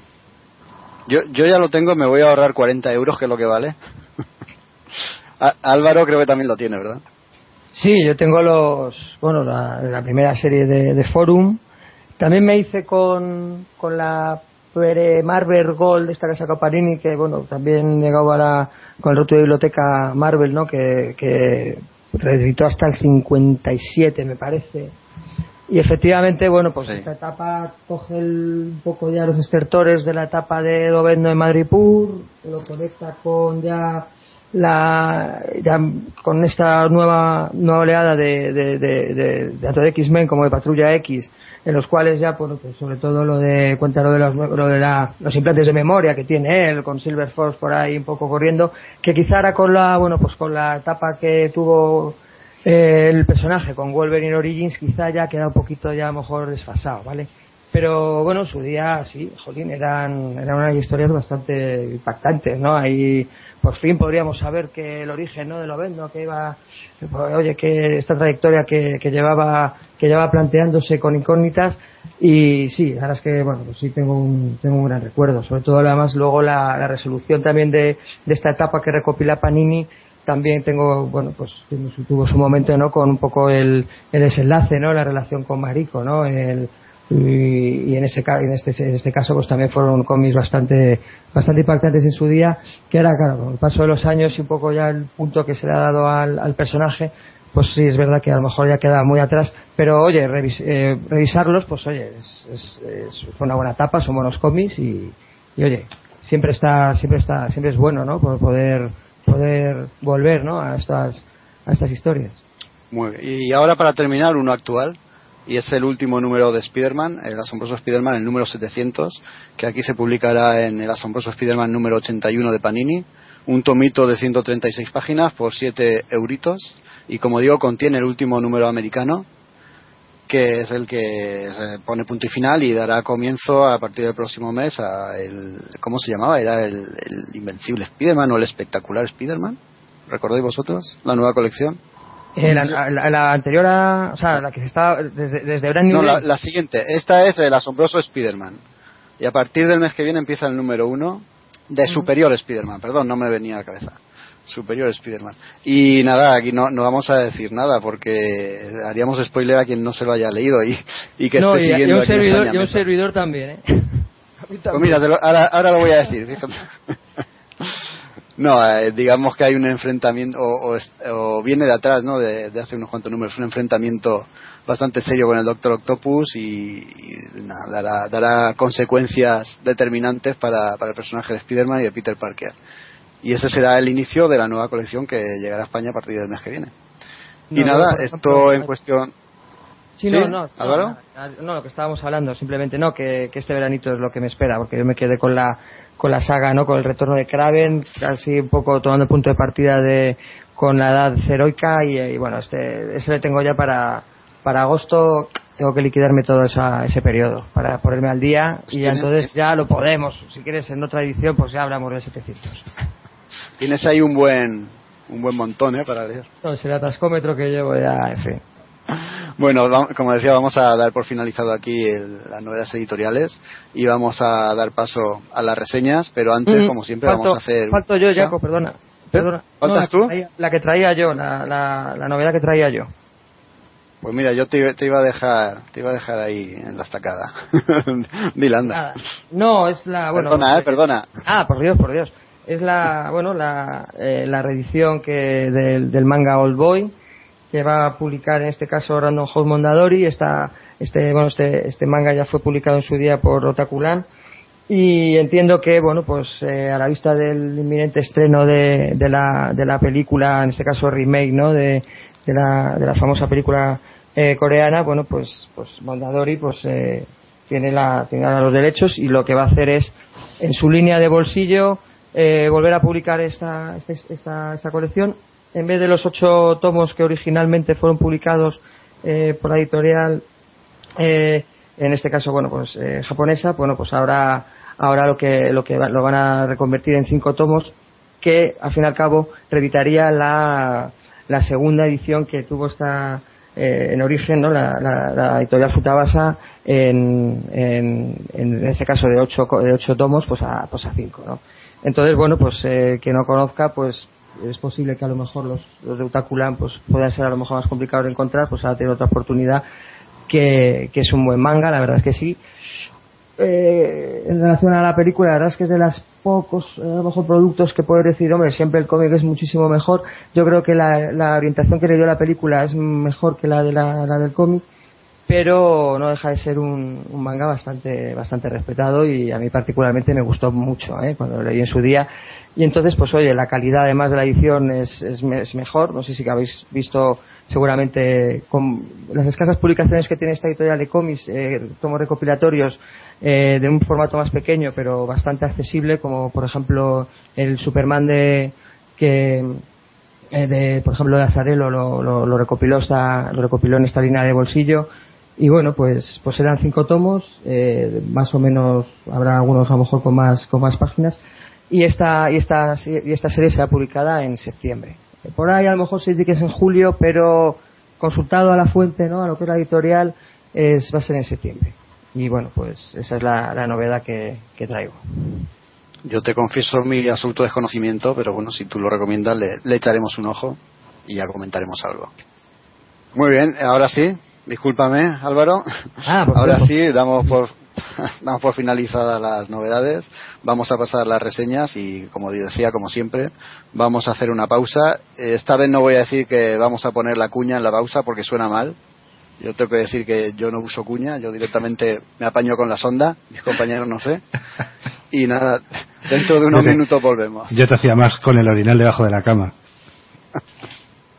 Hasta ahora.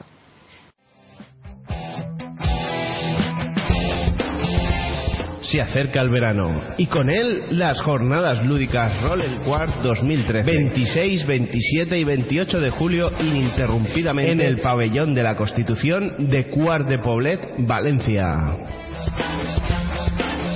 Juegos de mesa, animación, fiesta, Games, podcasting en directo, actividades acuáticas, soft combat y mucho, mucho, mucho rol.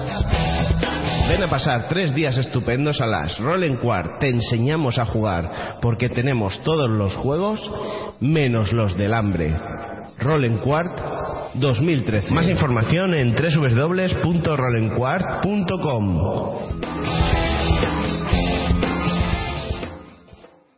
La tienda en casa.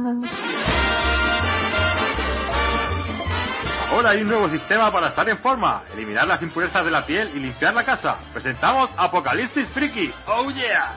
El podcast de cine y cómic que te hará mejor persona. Miles de usuarios ya se han beneficiado de sus propiedades. Yo desde que escucho Apocalipsis Friki voy a misa todos los domingos. Pues Apocalipsis Friki y perdí 175 kilos. Mis abdominales nunca habían sido tan firmes como desde que escucho Apocalipsis Friki. Desde que escucho Apocalipsis Friki ya no pego a la gente por la calle. Mi marido ha dejado de roncar desde que escucha Apocalipsis Friki. Nos encanta Apocalipsis Friki. En casa tenemos todos sus discos. Ya lo han oído. Apocalipsis Friki, el primer podcast basado en la baba de caracol. Descarga Apocalipsis Friki en iVoox, en Facebook o en su propio blog apocalipsisfriki.blogspot.com. Si lo descargas ahora te regalaremos un juego de cuchillos de adamantio. Recuerda, esta oferta no está disponible en tiendas, ni siquiera en Mercadona. Apocalipsis Friki, tu podcast de cine y cómic. Este es un anuncio patrocinado por Apocalipsis Friki. Si tiene más dudas, consulte a su farmacéutico habitual. Estás escuchando Hello Freaky Podcast. Puedes encontrarnos en www.hellofreaky.com. También puedes encontrarnos en iTunes y iVoox. Facebook, Twitter, Google Plus y muchos otros sitios.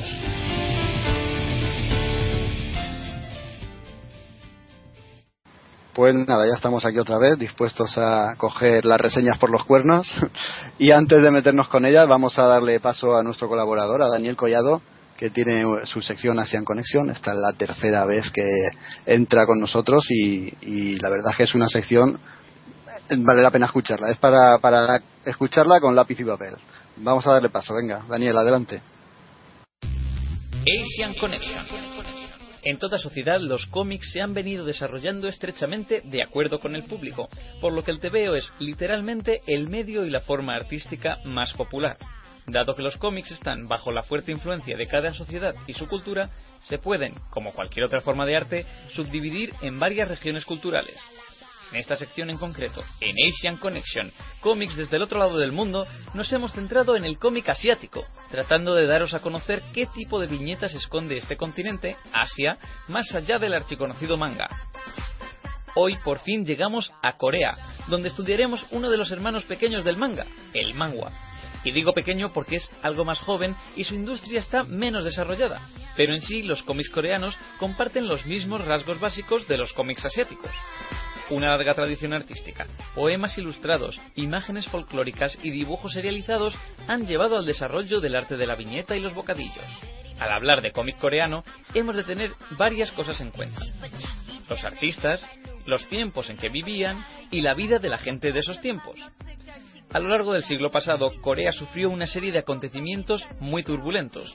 Colonialismo japonés, liberación, ocupación militar estadounidense, la guerra de Corea, los levantamientos por la democracia, la dictadura militar, los movimientos de democratización de los años 80 y el movimiento por la democracia del 87. En medio de estas turbulencias, el cómic coreano proporcionó consuelo a las personas cansadas, un respiro para los desempleados y nuevas fantasías épicas para las mujeres. Algo destacable también del cómic coreano es su variedad y dinamismo. La dramática historia moderna de Corea se ha traducido en un desarrollo multidireccional de los cómics.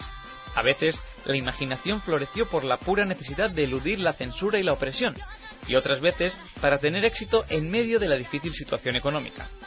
Asimismo, el espíritu artístico no dejó de surgir para combinar la nueva sensibilidad del país con su herencia ancestral. Algunos puntos claves para entender la cultura del cómic coreano son el manguabang. El manguabang es una especie de biblioteca privada donde la gente puede alquilar los mangua para leerlos allí mismo. Hay miles por toda Corea. Lo que comenzó en tiempos de mayor pobreza como una manera de leer cómics de forma barata sigue creciendo hoy en día, a pesar de la prosperidad económica del país. Cada mes, cientos de títulos se publican en papel de baja calidad exclusivamente para ser alquilados y leídos en estos manguabangs. Las mujeres. Las mujeres son también importantes porque son la otra mitad de este mundillo. Siempre predominó el cómic sentimental, historias centradas o escritas fundamentalmente para la mujer que se basan en una fuerte cultura entre las lectoras, escritoras y los clubes de aficionados. Desde los años 80 se han escapado del género estricto de las historias de amor para abarcar una amplia variedad de temas como la épica histórica, la vida cotidiana y, por supuesto, el feminismo. Las mujeres representan actualmente la mitad de los artistas de Corea. Luego tenemos el dinero electrónico y los cómics para móviles. Corea tiene una de las tasas de distribución de Internet de banda ancha más altas del mundo. Internet es una parte esencial de la vida de los coreanos. Por eso se han puesto de moda los manhwabang en línea, donde los lectores pueden pagar ciberdinero y leer los cómics en su monitor, o los cómics para móviles, que ya cuentan con animación y efectos de sonido, entre otros. Irónicamente, Corea ha sido más que generoso en la importación de cómics extranjeros, a pesar de lo limitado de sus intentos de exportar los suyos propios. De estas importaciones, el cómic japonés llena la mayoría de las estanterías, seguido por los cómics chinos. Sin embargo, entre los lectores más jóvenes, el interés está puesto en Estados Unidos y Europa, cuyos cómics son cada vez más exitosos. De hecho, más de 50 títulos europeos se han introducido en los últimos tres años en Corea. En España, el manga goza de popularidad y es reconocido de modo independiente. El manga es manga. Nadie dice, mira, es manga o es manga coreano. Y además, el manga goza de buena salud, pues varias son las editoriales que se dedican a publicarlo aquí en España. Ibrea, La Cúpula, Norma, Planeta de Agostini, Glenat, todas han editado cómic coreano en nuestro país. Si queréis ir probando un poquito de las mieles de este TV oriental y os gusta la fantasía heroica, os puedo recomendar babear con las ilustraciones de Hyun Tae Kim, diseñador de personajes de videojuegos como Magna Carta o Ragnarok Online. Ragnarok Online era un RPG que además está inspirado en otro manga, en la obra Ragnarok de Lee Myu Jin, que ha sido editado en España por La Cúpula. Este puede ser un buen punto de partida para conocer el increíble universo del manga, el cómic coreano, antes de que entremos en él en mayor profundidad en el próximo episodio de Asian Connection.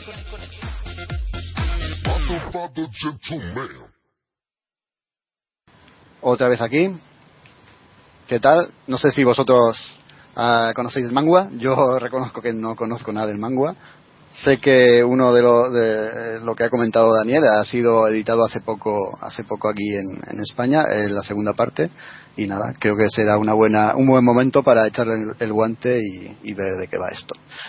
Daniel también nos amenaza con eh, que en sus próximos Asian Connection seguirá hablando de manga y nos seguirá desarrollando pues toda esta industria que, hay en Corea. ¿Conocéis vosotros algo de manga? No, eh, además, bueno, pues eh, como se pillado, he pillado. No, como yo el corte estaba revisando títulos, la verdad es que no, no, no he tenido la oportunidad. Pero oye, también lo meto ahí en la, en la torre en la torre que tengo aquí de Pisa de cómics. yo conozco Sí, eh, yo conozco así muy de oídas alguna obra, pero eh, la verdad es que como sea la mitad de interesante el manga de lo que es el cine coreano, ahí van a salir cosas, eh, la verdad es que muy grandes, ¿no? Y entonces pues seguiré atento a lo que nos dice aquí Daniel porque mm, creo que puede ser puede ser un género bastante interesante que, que con el que podamos conectar tan bien o más que con el manga. Vamos a por las reseñas y nada, Raúl, ataca. Muy bien, de acuerdo. Eh, bueno, de, la verdad es que no ha sido previamente planeado, pero yo voy a traer el, aquí a colación el, el cómic de Ready Maver, que de, alguna manera se podría considerar también un homenaje al momento en que vivimos del estreno de Superman, ¿no? Porque la verdad es que Ready Mabel es una colección que tiene eh, bastante que ver con, la colección del, del, hombre de acero, no por nada. Eh, es un, en realidad es un cómic independiente ¿no? que nos llegó hace unos añitos de la mano principalmente del guionista Mark Waid, ¿no? que ha sido el valedor que ha, ha, guionizado y ha contado toda la historia que aquí se nos presenta a lo largo de, pues, de, un montón de números. La verdad es que creo que ha sido casi 40 números, que eso para una colección independiente eh, está muy bien, ¿no? Y entonces lo largo de esta trayectoria eh, nos hemos encontrado con los guiones, como bien he dicho, de Mark Waid, eh, aparte de eso, con dibujantes como Peter Cross, eh, Diego Barreto y Eduardo Barreto. Pero bueno, básicamente los dibujantes han ido fluctuando, han tenido tapas, han estado unos números, luego se ha cambiado por otro. El, tema de dibujo no, no, ha sido tan regular como, como el guion, ¿no? Entonces, así a nivel de plot, ¿no? A nivel de sinopsis, de qué nos podemos encontrar en, esta en esta colección, ¿no? En Irredeemable. Bueno, pues eh, quizás eh, se puede explicar eh, bastante, bueno, de una forma bastante sencilla, ¿no? Irredeemable lo que nos cuenta de manera sutil, ¿no? Para que no estemos eh, pensando en Superman, es eh, lo que sucedería si un personaje muy, muy parecido a Superman un buen día se volviera loco y decidiera conquistar la Tierra y hacer con el planeta y sus habitantes eh, lo, que, lo que le viniera de antojo básicamente es esta la premisa inicial de, de, la obra, ¿no? El protagonista es de Plutonian, que es el, personaje ¿no? que aquí hace las veces de, Superman y está bastante interesante ¿no? porque el, punto crítico de esta colección es el hecho de que Plutonian acaba perdiendo la cordura por culpa de la humanidad, ¿no? Por la situación en la que el ser humano, ¿no? Acaba, acaba conduciendo al Plutonian, ¿no? A Plutoniano, eh,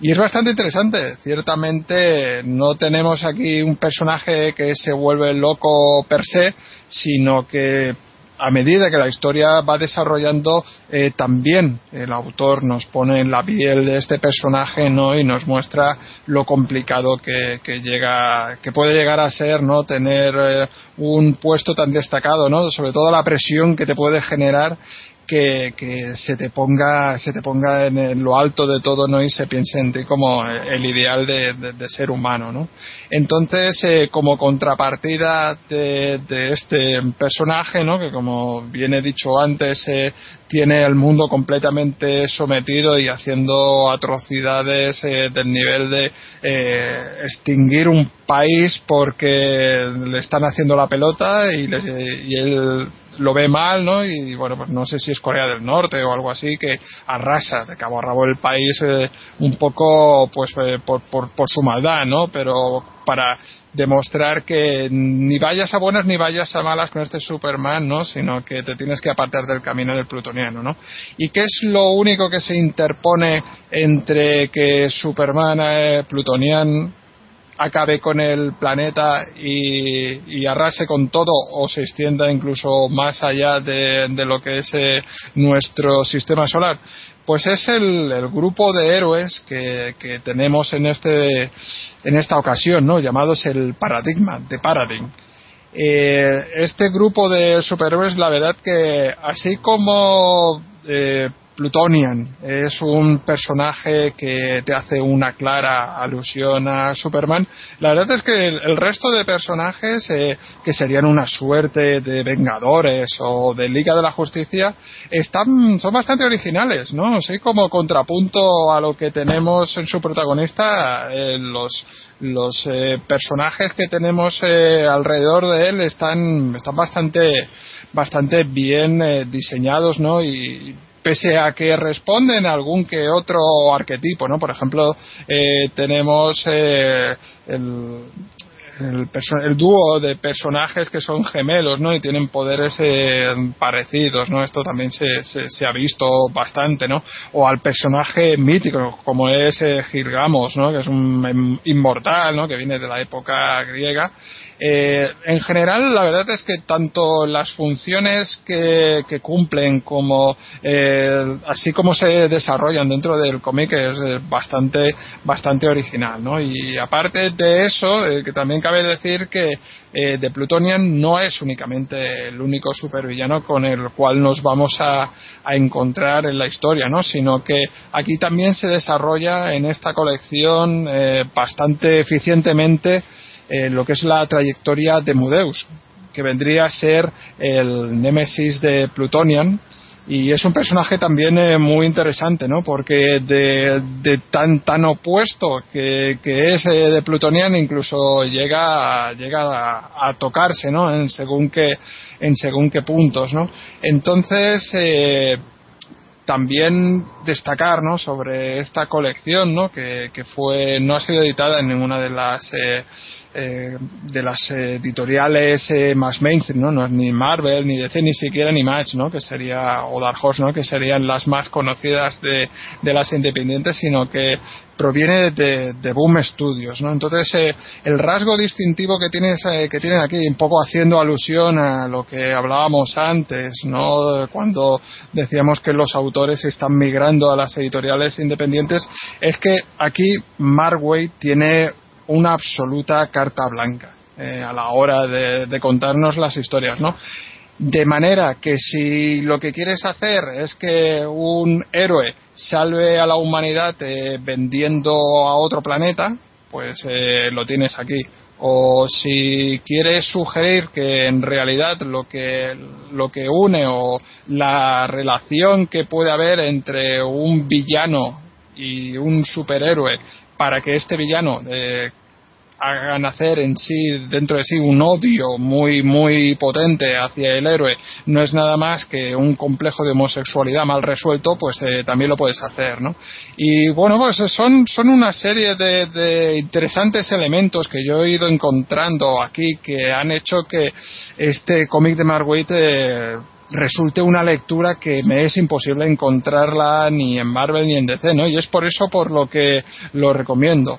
Y como a la gente le gustan mucho las etiquetas, ya acabo un poco eh, esta reseña diciendo que para mí eh, Ready Mabel eh, vendría a ser algo así como un Astro City, pero con mucha mala leche, ¿no? Sería un Astro City mezclado con The Ultimates o una cosa así, y es una colección, a mí me parece bastante bastante recomendable, sobre todo por, por el hecho de eso, ¿no? Que parece que te está contando la historia de siempre, pero que gracias a que se encuentra alojada en una colección independiente, pues se puede desatar muchísimo más, ¿no? Y, y puede hacer, eh, pues, prácticamente lo que quieras con él, ¿no? Y, aparte de eso, yo que ya he tocado al final, ¿no? De la historia, aunque aquí en España creo que en, se, el próximo volumen que, que nos encontremos será el 7, y por lo tanto todavía le quedan eh, unos cuantos eh, para llegar hasta el final.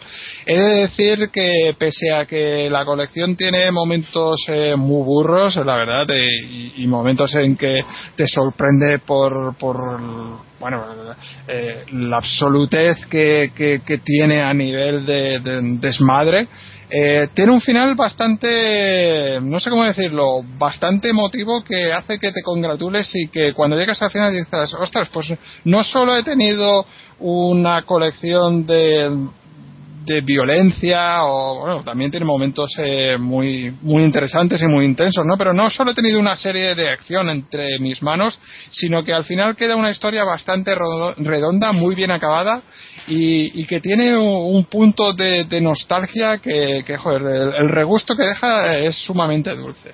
Pues, pues mira, yo Raúl, eh, te he hecho caso a la recomendación y en estos un par de días pues he podido leer los 12 primeros, los 12 comic books primeros y estoy muy picado ¿eh? de continuar leyendo de esta, esta, esta, esta colección. La verdad es que además eh, me ha llamado mucho la atención, me parece muy novedoso porque es verdad que a lo mejor en otras colecciones ya parte de inicio ya que, el, que él es un villano eh, en origen. En cambio, él, aquí contado con flashbacks te cuenta que en principio pues es Superman, el más poderoso digamos de todo de toda la colección superheroica que tiene este particular universo y es eh, en medida de bueno pues de circunstancias que le van sucediendo de frustraciones que él va reprimiendo eso es lo que llega un momento en pues que tiene el cortocircuito ¿no? y, y, explota la verdad que eso está muy muy bien narrado me ha, me ha parecido que está que está muy bien contado. De hecho bueno pues es lo que me obliga a continuar no a saber por qué está este este señor no eh, Plutonian pues eh, toma la, al final la decisión de hacer todo lo opuesto a lo que venía haciendo. Y además las circunstancias eh, que, que motivan esta decisión también son un poco accidentales no como como esa esa ese suceso que tiene, ¿no? Que fallecen solo niños, ¿no? Por una, pues como una especie de virus de onda sónica, que, que todo viene porque él se toma un respiro, ¿no? Y justo se toma ese respiro y sucede ese hecho calamitoso, pues oye, al final el hombre pues ya, pues ya explota y se vuelve un sádico que, vamos, eh, totalmente eh, fuera de sí, ¿no? Y es esa, es esa, esa manera de contar esto y cómo bueno pues los, los personajes eh, desde su punto de vista eh, intentan eh, encontrar ya no solo el, el, modo de, de, derrotarles sino también de, buscar una explicación a por qué este cambio tan, tan repentino. Entonces ves yo lo que comentaba antes que este es uno de estos autores tipo Peter David es que no hacen no tienen una obra menor son muy muy muy muy muy constantes no la, en la calidad de la calidad de la obra. Y además ya también él tiene experiencia en el contar eh, una, una, una, historia con, eh, con. No sé si habéis leído Empire también, que, publicó con DC, con Bernie Criston, que también, digamos que es una sociedad gobernada por, por villanos y, está contada de una manera de una manera brillante, ¿no? Y entonces ya, si encima le separamos, le, eliminamos la, la, cuota editorial, ¿no? De, de las grandes y le das rienda suelta, pues te hace muy buenos cómics. Yo desde luego voy a continuar leyendo esto. Así que gracias Ramón por la recomendación porque, porque me ha sorprendido muchísimo. Efectivamente, esos, elementos con los que hablaba ¿no? y comentaba yo ahora también los que has, lo que me, me, obliga a, seguir leyendo y a ver que, cómo se va a resolver, que tiene un dilema bastante delicado estos, este grupo eh, de superhéroes ¿no? para derrotar a, a este Superman.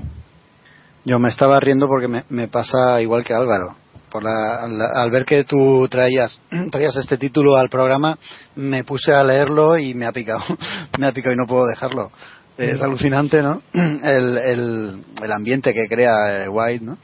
Con el grupo de héroes que están constantemente huyendo, no, no pueden estar parados en un mismo sitio mucho tiempo, tienen que recurrir a uno, uno de los artilugios de, de, uno de sus personajes, para hacer saltos cuánticos y estar constantemente despistando a Plutonian es un estado de, paranoia que el cómic te va transmitiendo y, la verdad es que es súper chulo de ver y muy novedoso, como, como bien decíais. Y nada, Raúl, ¿quieres poner el punto final? ¿Pasamos al siguiente? Sí, sí, pasamos al siguiente. Pues ala, Álvaro, ya sabe lo que toca. Muy bien.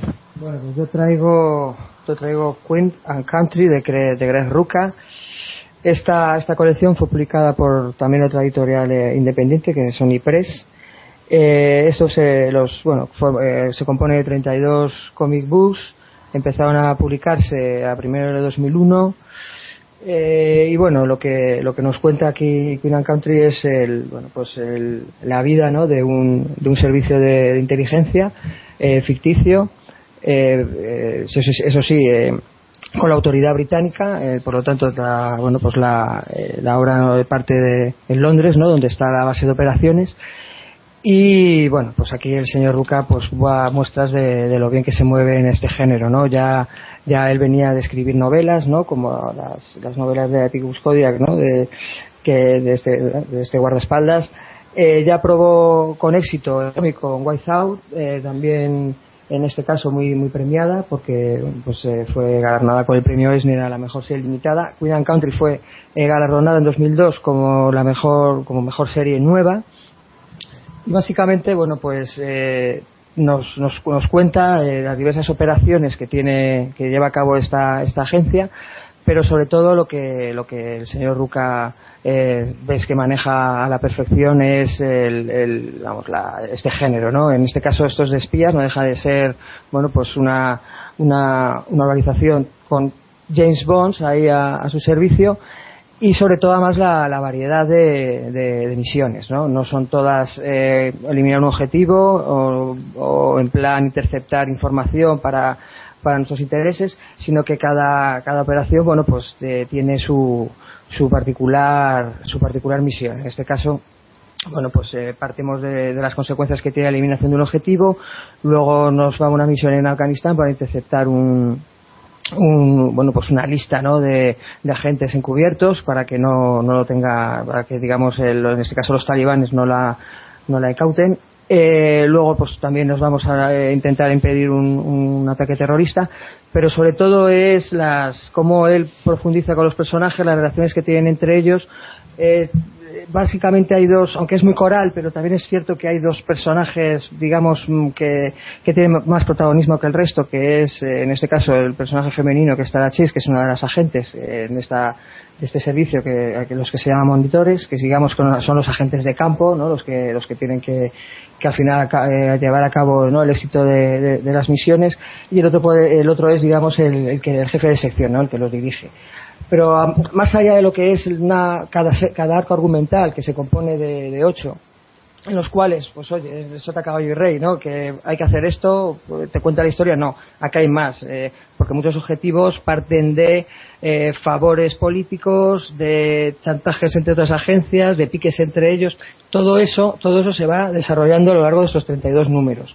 Eh, en, este, en, este, en este sentido, el personaje de Tarachis, por ejemplo, que deja de ser la, la protagonisma, bueno, pues pues, pues tiene diversas experiencias ya no solo con, con las misiones y cómo le y cómo le repercute ¿no? en su en su aspecto más, más personal sino luego también bueno pues la, la, lo que tiene la, los, el resto de el resto de personajes eh, respecto a ella no y sobre todo bueno pues como, como muestra, ¿no? El, como muy, eso en las películas se ve mucho, ¿no? Eh, eh, la jerarquía, ¿no? Cómo va a lo mejor pisando decisiones que van tomando, que eso luego tiene lugar a, una lucha de egos que desenca, bueno, pues eh, tiene como consecuencia la, bueno, pues determinadas decisiones que, que pueden perjudicar a, a lo mejor a, estos, a estos, entre comillas, espías, ¿no?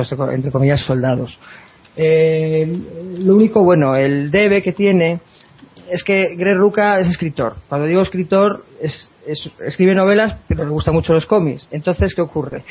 Que aparte de esos cómics, también hay tres novelas, ¿vale? Una sí es muy importante porque tiene consecuencias en un cómic. Entonces, eh, desde luego que conociendo esa, el contenido de esa novela, bueno, pues sí podrías a lo mejor dar una explicación a lo que sucede en el último, en el último arco argumental, que eso es un poco lo que yo ahí, al no estar eh, los libros publicados, traducidos al castellano, pues, pues bueno, pues me, he quedado ahí un poco en espera a ver si de alguna forma yo puedo, puedo, leer esta obra. Eh, desde el punto de vista, vamos, en lo que es ya el aspecto gráfico, eh, cada, cada arco argumental pues tiene un, un, un, dibujante, eh, este en blanco y negro, pero bueno, como por el tipo de género no, no, no, no es ningún problema y se lee estupendamente. Quizá a lo mejor la, el primer arco, el dibujante es, es una forma muy, muy, caricaturesca y a lo mejor choca un poco, pero, pero la historia, la historia es bastante buena, ¿no? Luego así de, los conocidos, pues en el tercer tomo, por ejemplo, nos encontramos con Leandro Fernández, que oye, es muy de escuela Marcelo Frusi, ¿no? Escuela Eduardo Riso, yo creo que además es la mejor, la mejor de todas eh, porque los ángulos en los cuales eh, toma como referencia la, en este caso la acción es, me parece una manera brillante, el uso de las sombras también. En esta además hay persecuciones, hay eh, eh tiroteos, hay bueno pues una, todo lo que todo lo que el género de acción eh, eh conlleva. Eh, y en este sentido, además, también destacar los amplios conocimientos que tiene Ruca de lo que es la política internacional, porque, oye, eh, me parece muy novedoso, por ejemplo, estamos hablando de, una serie que, se publica antes del 11 de septiembre, por ejemplo, y el conocimiento que tiene de Afganistán no era muy, muy, muy, muy frecuente, ¿verdad? Eh, porque todos hemos tomado bajo conciencia posteriori, ¿no? En cambio, él, el escenario que te crea, pues, pre-11S, en el segundo tomo, por ejemplo, me parece, me parece estupendo, porque ya ves ahí como, como un poco el régimen que, que estaba instalado en, Afganistán, eh, cómo, cómo, actuaba y desde luego este señor eh, tenía plenos conocimientos de cómo estaba en este caso la, la, situación internacional eh, y un poco pues la crisis ¿no? que, que, sucedía en, en, ese, en ese país. Eh, y luego, bueno, pues lo que, lo que comentaba, eh, ves que, oye, tienes una afición a lo mejor un personaje, pues oye, te lo, te lo finiquita de una manera a lo mejor también muy muy muy muy impactante no hablo, no hablo de finiquitar que, eso, que, lo, que lo elimine pero a lo mejor sí lo quitan de circulación. Luego también tiene conocimientos el autor cómo se mueven las agencias por ejemplo cuando eh, el contacto que tienen de la CIA oye, eh, me tienes que hacer un favor, me lo debes de tal operación, ya, pero necesito estos recursos, no te los puedo dar. Resta glamour a todo este mundo de espías que a lo mejor entendemos que cuando se van a las misiones se van a hoteles de cinco estrellas, bueno, pues estos no, estos se tienen que ir a lo mejor a albergues o dormir en la calle, ¿no? Eso desde luego está contado de alguien que sabe de, lo que está de lo que está hablando en este caso de lo que está escribiendo ¿no? esos conocimientos desde luego los, los transmite de una manera creo que brillante eh, el tratamiento de los personajes es maravilloso te encariñas perfectamente con todos y cada uno de ellos. Tiene sus momentos además también relajantes en el sentido de bueno pues eh, conversaciones muy personales chismorreos que bueno pues eh, te dibuja una sonrisa en la cara. Y, luego la verdad que también es frenético en el sentido de que no puedes dejar de leer lo que estás, por lo menos lo que es cada, cada arco. No son muy densos porque estamos hablando de a lo mejor cada arco de cuatro o cinco comic books. Eh, y tampoco tienen diálogos muy muy muy muy densos, sino que es sino que bueno te lo puedes leer de una tacada, si bien si bien sobre todo al principio como se nombran muchos personajes, salen muchos nombres, salen muchas agencias, hay muchas, eh, digamos, nomenclaturas. Eh, eso a lo mejor al principio mm, exige prestar mucha atención. Lo que está muy bien es que desde el principio eh, te presenta a los personajes en una especie como, vamos, en la primera página, eh, bueno, pues te hace una ficha individual de cada uno. Por lo tanto, mientras vas leyendo, no recuerdas a lo mejor eh, a quién se refieren o este quién es, oye, pues te vas a la primera página, coño, es este, ¿no? Estupendo. Entonces, ya hay un momento que efectivamente ya conoces a todos y no hace falta. Pero al principio sí es verdad que, es una típica lectura que te obliga a lo mejor a dar marcha atrás a ver a qué se refiere esta, este comentario, porque oye, deja de, cuando he dicho que es, que es ágil, que se dé un tirón, es verdad porque, porque la acción eh, pasa rápidamente pero claro, a lo mejor se refiere a, típico favor y dice, bueno, ¿de qué favor se refiere? Ah, pues vuelve marcha atrás, ah, se refería a esto, ¿no? Entonces, en ese sentido sí es exigente. Cuando ya coges el, vamos, el truquillo, ¿no? Coges el, eh, por experiencia la lectura, eh, del modo de, la escritura de Ruca, pues la verdad es que ya se lee de una manera fluida y perfectamente además más o menos sabes un poco las trampas que va colocando el autor como para que ya no te, obligue ¿no? A, retomar a lo mejor ese, esa página ¿no? Y, por lo tanto también creo que desde el punto de vista del lector yo lo agradezco ¿no? que me, que me, que me ofrezca algo más y me exija algo más ¿no? dentro de lo que es un, lo que es el cómic entonces, bueno, pues yo la verdad es que sí, sí la recomiendo.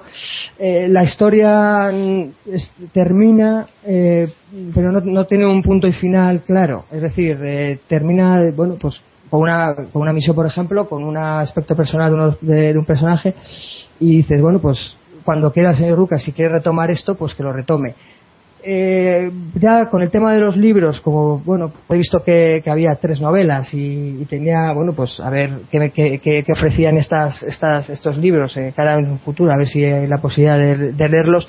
Parece que es verdad que hay una última novela, que además se llama The Last por lo que da un poco la, da la eh, te da la noticia de que debe ser ya el punto final ¿no? a, esta, a esta saga que entiendo que debe ser el, el broche a, esta, a esta colección.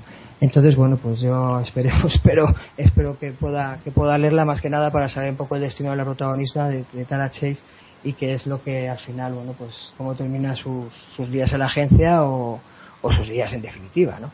Y en fin, yo, yo la recomiendo. Eh, lo que publicado esto lo, lo, bueno, lo, editó Norma Editorial en su, en su colección genérica Comic Noir. Eh, la verdad es que creo que ya esta colección ya la, ya la paró. Hay grandes obras también en esta, en esta línea. Entonces, bueno, pues mm, digamos que habrá es verdad que, el que quiera no entrar en esta historia pues pues acuda ¿no? a, la, a la web de Norma para ver exactamente qué número de la colección está ubicado cada, cada tomo ¿no? Eh, bueno, yo los tengo aquí a mano, pero creo que tampoco, oye, vamos aquí a poner muy técnicos y, oye, que este está en el número 4, este está en el número 9, en fin, que está, está a disposición de todos, creo además que se puede comprar perfectamente y, tampoco son tantos volúmenes, ¿no? Entonces, en ese sentido, pues, pues, en fin, el que, el que quiera un buen cómic de espías y, y sobre todo una trama inteligente, pues este es un cómic. Eh, yo, yo, Álvaro, iba a preguntarte por los dibujantes, por la cantidad de dibujantes que hay y tal, pero ya lo has contestado. También tenía pensado preguntarte por la edición, también lo has contestado. Así que ya no me quedan preguntas que hacerte. Solo decir que, que No, mal perdona, no tiene no, que estar los- porque a, a- a raíz de... Dime, dime. No, que los, los dibujantes, que, que son muy de cómic muy, muy, muy, muy, muy independientes. Yo la verdad es que no he reconocido a muchos, salvo a salvo a Alejandro Fernández, eh, que es el único que es verdad que le tenía tenía ya eh, por, por vamos, eh, en otros cómics, eh, recuerdo que Hellblazer me parece que, que, tuvo sus cosas, creo recordar ahora de memoria, porque como también es muy es el estilo de Frusin y de, y de Riso tampoco, pero sí es verdad que fue perfectamente reconocible, el resto no.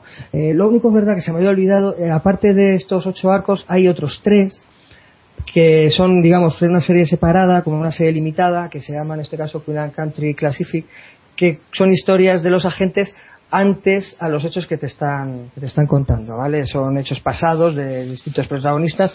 Ahí quizá a lo mejor la calidad no es tan alta, pero bueno, también está bien en conocer a lo mejor por qué uno, eh, por qué esta operación viene, sal- eh, viene salpicada de un escándalo producido por por, por una anterior. Bueno, pues estas, estos, estos tres series limitadas pues te, te enseñan esto, ¿no? Te muestran qué pasó, qué pasó y qué, y qué motivó a lo mejor esa decisión de Crocker o de otro agente, ¿no? Entonces al final efectivamente estaríamos hablando de, de 11, de 11 tomos. Muy bien. Yo de- decía eso, que mala no tiene que ser esta serie, porque a raíz de ella le llovieron las ofertas de Marvel y DC. Ujú. Eh, estuve haciendo Lobezno, Electra, Spiderman. Y nada, ¿algo más que quieres decir o los demás queréis aportar algo? No, yo creo que ha sido información bastante profusa. Yo me he quedado satisfecho. E interesado por la colección. Sí, yo poco puedo añadir porque es una de mis cuentas pendientes. Eh, cabe decir que he tenido a Ruka bastante arrinconado durante mucho tiempo y la verdad es que estoy intentando ponerme al día y claro, una de las etiquetas eh, principales a las que pienso acudir es a esta Queen and Country. Bueno, pues nada. Eh, ahora vamos a pasar al siguiente, que me toca a mí. Yo no voy a hacer una reseña, voy a hacer dos, que soy un avaricioso. Lo que pasa es que las voy a hacer muy rápidamente porque tampoco tienen mucho de, lo que hablar y son realmente cortitas. Voy a hablar de dos novelas gráficas, una de Marvel y una de DC. Empiezo por la más antigua, que es la de Marvel, es Emperador Muerte. Mm, Quería traerla porque eh, cuando la leí en su momento, en el 87, yo era muy jovencito y me, me gustó muchísimo. Fue durante varios años mi cómic favorito. Y hace unos meses Panini lo publicó ya de una forma un tanto más digna. Eh, esto fue publicado, como digo, en la colección Marvel Graphic Novels en el 86 y aquí Forum lo publicó en un especial Navidad del 87 de Marvel Héroes.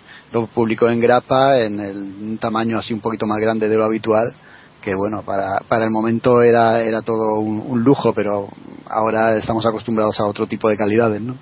Y esta es una obra eh, titulada pues Emperador Muerte, eh, guionizada por David Michelini y dibujada por Bob Hall, en la que nos cuentan cómo el Doctor Muerte trama un plan para conquistar el mundo. Como, qué raro, ¿no? En él, qué, poco habitual. Y para ello, pues se hace con el control de un villano, que es, el hombre púrpura, que con el poder de, de- asumir o apoderarse de, de la voluntad de, la gente, ¿no? Entonces eh, idea el Doctor Muerte una forma de, de canalizar este poder, focalizarlo y amplificarlo por, pues, hasta, hasta casi lo infinito. Con eso lo que consigue es pues capturar la, la, la voluntad de todas las personas de la Tierra, héroes, villanos, absolutamente todos. Y él se vuelve pues eso, un emperador eh, omnipotente eh, en el mundo y nada consigue darle a la tierra pues un periodo de paz de tranquilidad. Ya no hay hambre ya no hay guerras. Es una utopía absoluta. Lo que pasa es que eh, dentro de los Vengadores Costa Oeste uno de los miembros antes hablábamos de, de Wonderman uno de sus miembros ha estado digamos que en una especie de animación suspendida porque le estaban haciendo un- unas pruebas y justo el tiempo que estaba en, en- animación suspendida era cuando el Doctor Muerte eh, hacía este experimento de control de la Tierra, ¿no? Y cuando sale de, de- este tanque de animación suspendida se encuentra con que el mundo ha cambiado y tal. Él tiene, está solo y él tiene que darle la vuelta a esta situación. Bueno, ahora vamos a hablar un poquito de- del desarrollo del guion. Eh, hay dos, momentos clave ¿no? en la historia que efectivamente son bastante básicos y muy planos, ¿no? pero, pero para la época, estamos hablando del 86 y de un cómic Marvel de superhéroes, tiene, tiene su cosita. Eh, uno de estos momentos es cuando Wonder Man decide no hacer nada, porque el mundo efectivamente está, está viviendo de una forma idílica y tal. Y se refugia, ¿no? Él se, se camufla, se pone así un. se disfraza, por así decirlo, y decide vivir, en, entre comillas, en la clandestinidad. Y nada, eh, él- su conciencia al final le, obliga a tomar partido, y a, y a evitar todo esto. Consigue que un grupo de vengadores se le alíen, ¿no? Se, se- se despierten, entre comillas, de, este influjo que está teniendo muerte en ellos. Y se, entonces vamos al segundo punto que yo quería comentar. Y es cuando se abre un debate entre estos miembros de los Vengadores en el que qué hacer. ¿no? Eh, detenemos a muerte y volvemos al mundo como era antes, que había guerra, había hambre y había injusticias, o dejamos que todo continúe como está. Ya digo que esto está planteado de una forma muy básica y, y muy plana, pero bueno, eh, vuelvo a repetir, es, es una época en la que esto no, no era muy habitual en los cómics y mucho menos en los cómics de superhéroes. Y nada, es simplemente a- hasta aquí la reseña. Quien quiera se la puede, se la puede leer, eh, puede conseguirla muy fácilmente. Ya digo que ha sido reeditada hace Manini y está disponible en cualquier librería. Es más que nada una curiosidad y, un, y un objeto de coleccionista marveliano viejuno. Eh, la, la siguiente reseña, ahora vamos con otro, otro super equipo, este de la competencia de DC Comics. Es la Liga de la Justicia Tierra 2. Es un cómic guionizado por Grant Morrison y dibujado por Frank Quitely, entintado por el mismo Quitely. Y en el, argu- el argumento, eh, quizá alguno de vosotros lo conozcáis por lo que diré luego, porque tiene película de animación. Bueno, el argumento es que en, en nuestra tierra, o en la tierra de, de los superhéroes DC, aparece un Lex Luthor de, de otro mundo, de otra dimensión, contando eh, la historia de que en su mundo, pues las cosas son mm, absolutamente opuestas a, la- a las que están aquí. En su mundo, los villanos son los, los buenos y los héroes son los malos. ¿no? Allí la Liga de la Justicia se llama el Sindicato del Crimen y em, liderados por un Superman absolutamente tiránico, no tan bestia como el que antes comentábamos con Irredemible, pero casi casi. Este se llama Ultraman y lidera una Liga de la Justicia que ya digo que se dedican a hacer el mal y, y a someter a, los gobiernos ¿no? y hacen lo que realmente lo que les da la gana. Entonces este Lex Luthor consigue venir a, a- la Tierra y, digamos que recluta a la Liga de la Justicia para hacer frente a este sindicato del crimen. También se abre aquí un, debate ¿no? en el que se divide la Liga de la Justicia en dos grupos. Uno que dice que sí, que, hay que ir hasta esa otra dimensión y liberar a la gente de allí. Y el otro grupo que dice que no, que por qué van a ir, ellos no pertenecen allí, que, que se apañen, ¿no? que hagan allí lo que quieran es un, un guion, pues, ¿qué voy a decir? A lo que nos tiene acostumbrado Grant Morrison, ¿no? Eh, hay muchos, muchas genialidades, hay desarrollo de, personajes que al principio no están y luego toman un- una importancia realmente, realmente alta. Y es un cómic muy entretenido de leer y muy divertido. Tiene de todo, ¿no? Tiene reflexión, tiene peleas, tiene espectacularidad. Frank Whitley aquí raya un buen nivel pero tiene el fallo que se lo achacamos yo creo que todos los que leemos o hemos seguido alguno de sus cómics ¿no? él en lo que son las, la- las fisonomías y, la acción y, lo que es son escenas dinámicas es un maestro pero cuando toca dibujar primeros planos la cosa falla un poquito yo siempre digo que hace rostros de bebés, ¿no? Cuando, cuando te dibuja un primer plano de Superman, lo ves con unos mofletes y con, con unos labios así gruesotes que dan casi ganas de cogerlos de los carrillos. Eso es el, el fallo que principalmente yo le veo al dibujo de Quilly, pero vamos, po- poquito más hay que, que ponerle en el debe. Esto tiene su, esta serie, eh, bueno, esta novela gráfica tiene su contrapartida en, en película de animación, que realmente es, es muy buena. No sé si la habéis visto, si no la habéis visto ya tardáis. Y la, la mayor baza que tiene la película de animación es que, aunque mantiene el guion de, de Morrison casi al pie de la letra, hace unas cuantas variaciones, pero lo sorprendente es que esas variaciones no van en detrimento de, de la historia ni, ni de la fluidez narrativa ni de la dramatización, ni mucho menos. Son, son variaciones que incluso enriquecen la historia. Yo vi la película después de haber leído el cómic y no sabría decir cuál de los dos me gustó más. Y eso que el cómic ya digo que rayó a un buen nivel. Esto es un, tomo que publicó Norma Editorial en el 2002 aquí en España. Creo, mm, me corregí si me equivoco, creo que no ha tenido reedición. No sé a qué esperan los de SC, pero bueno, me imagino que cuando salga la película de Liga de Justicia lo tendremos en los kioscos. Y nada, ya espero, espero haber sido breve y si queréis añadir algo más. Eh, eh, bueno, en relación a, Emperador Muerte, yo, fíjate, conservo el, el, especial que sacó Forum en los 80, ¿no? Creo que recordar yo también. la colección, la colección genérica Marvel Heroes, me parece, ¿verdad?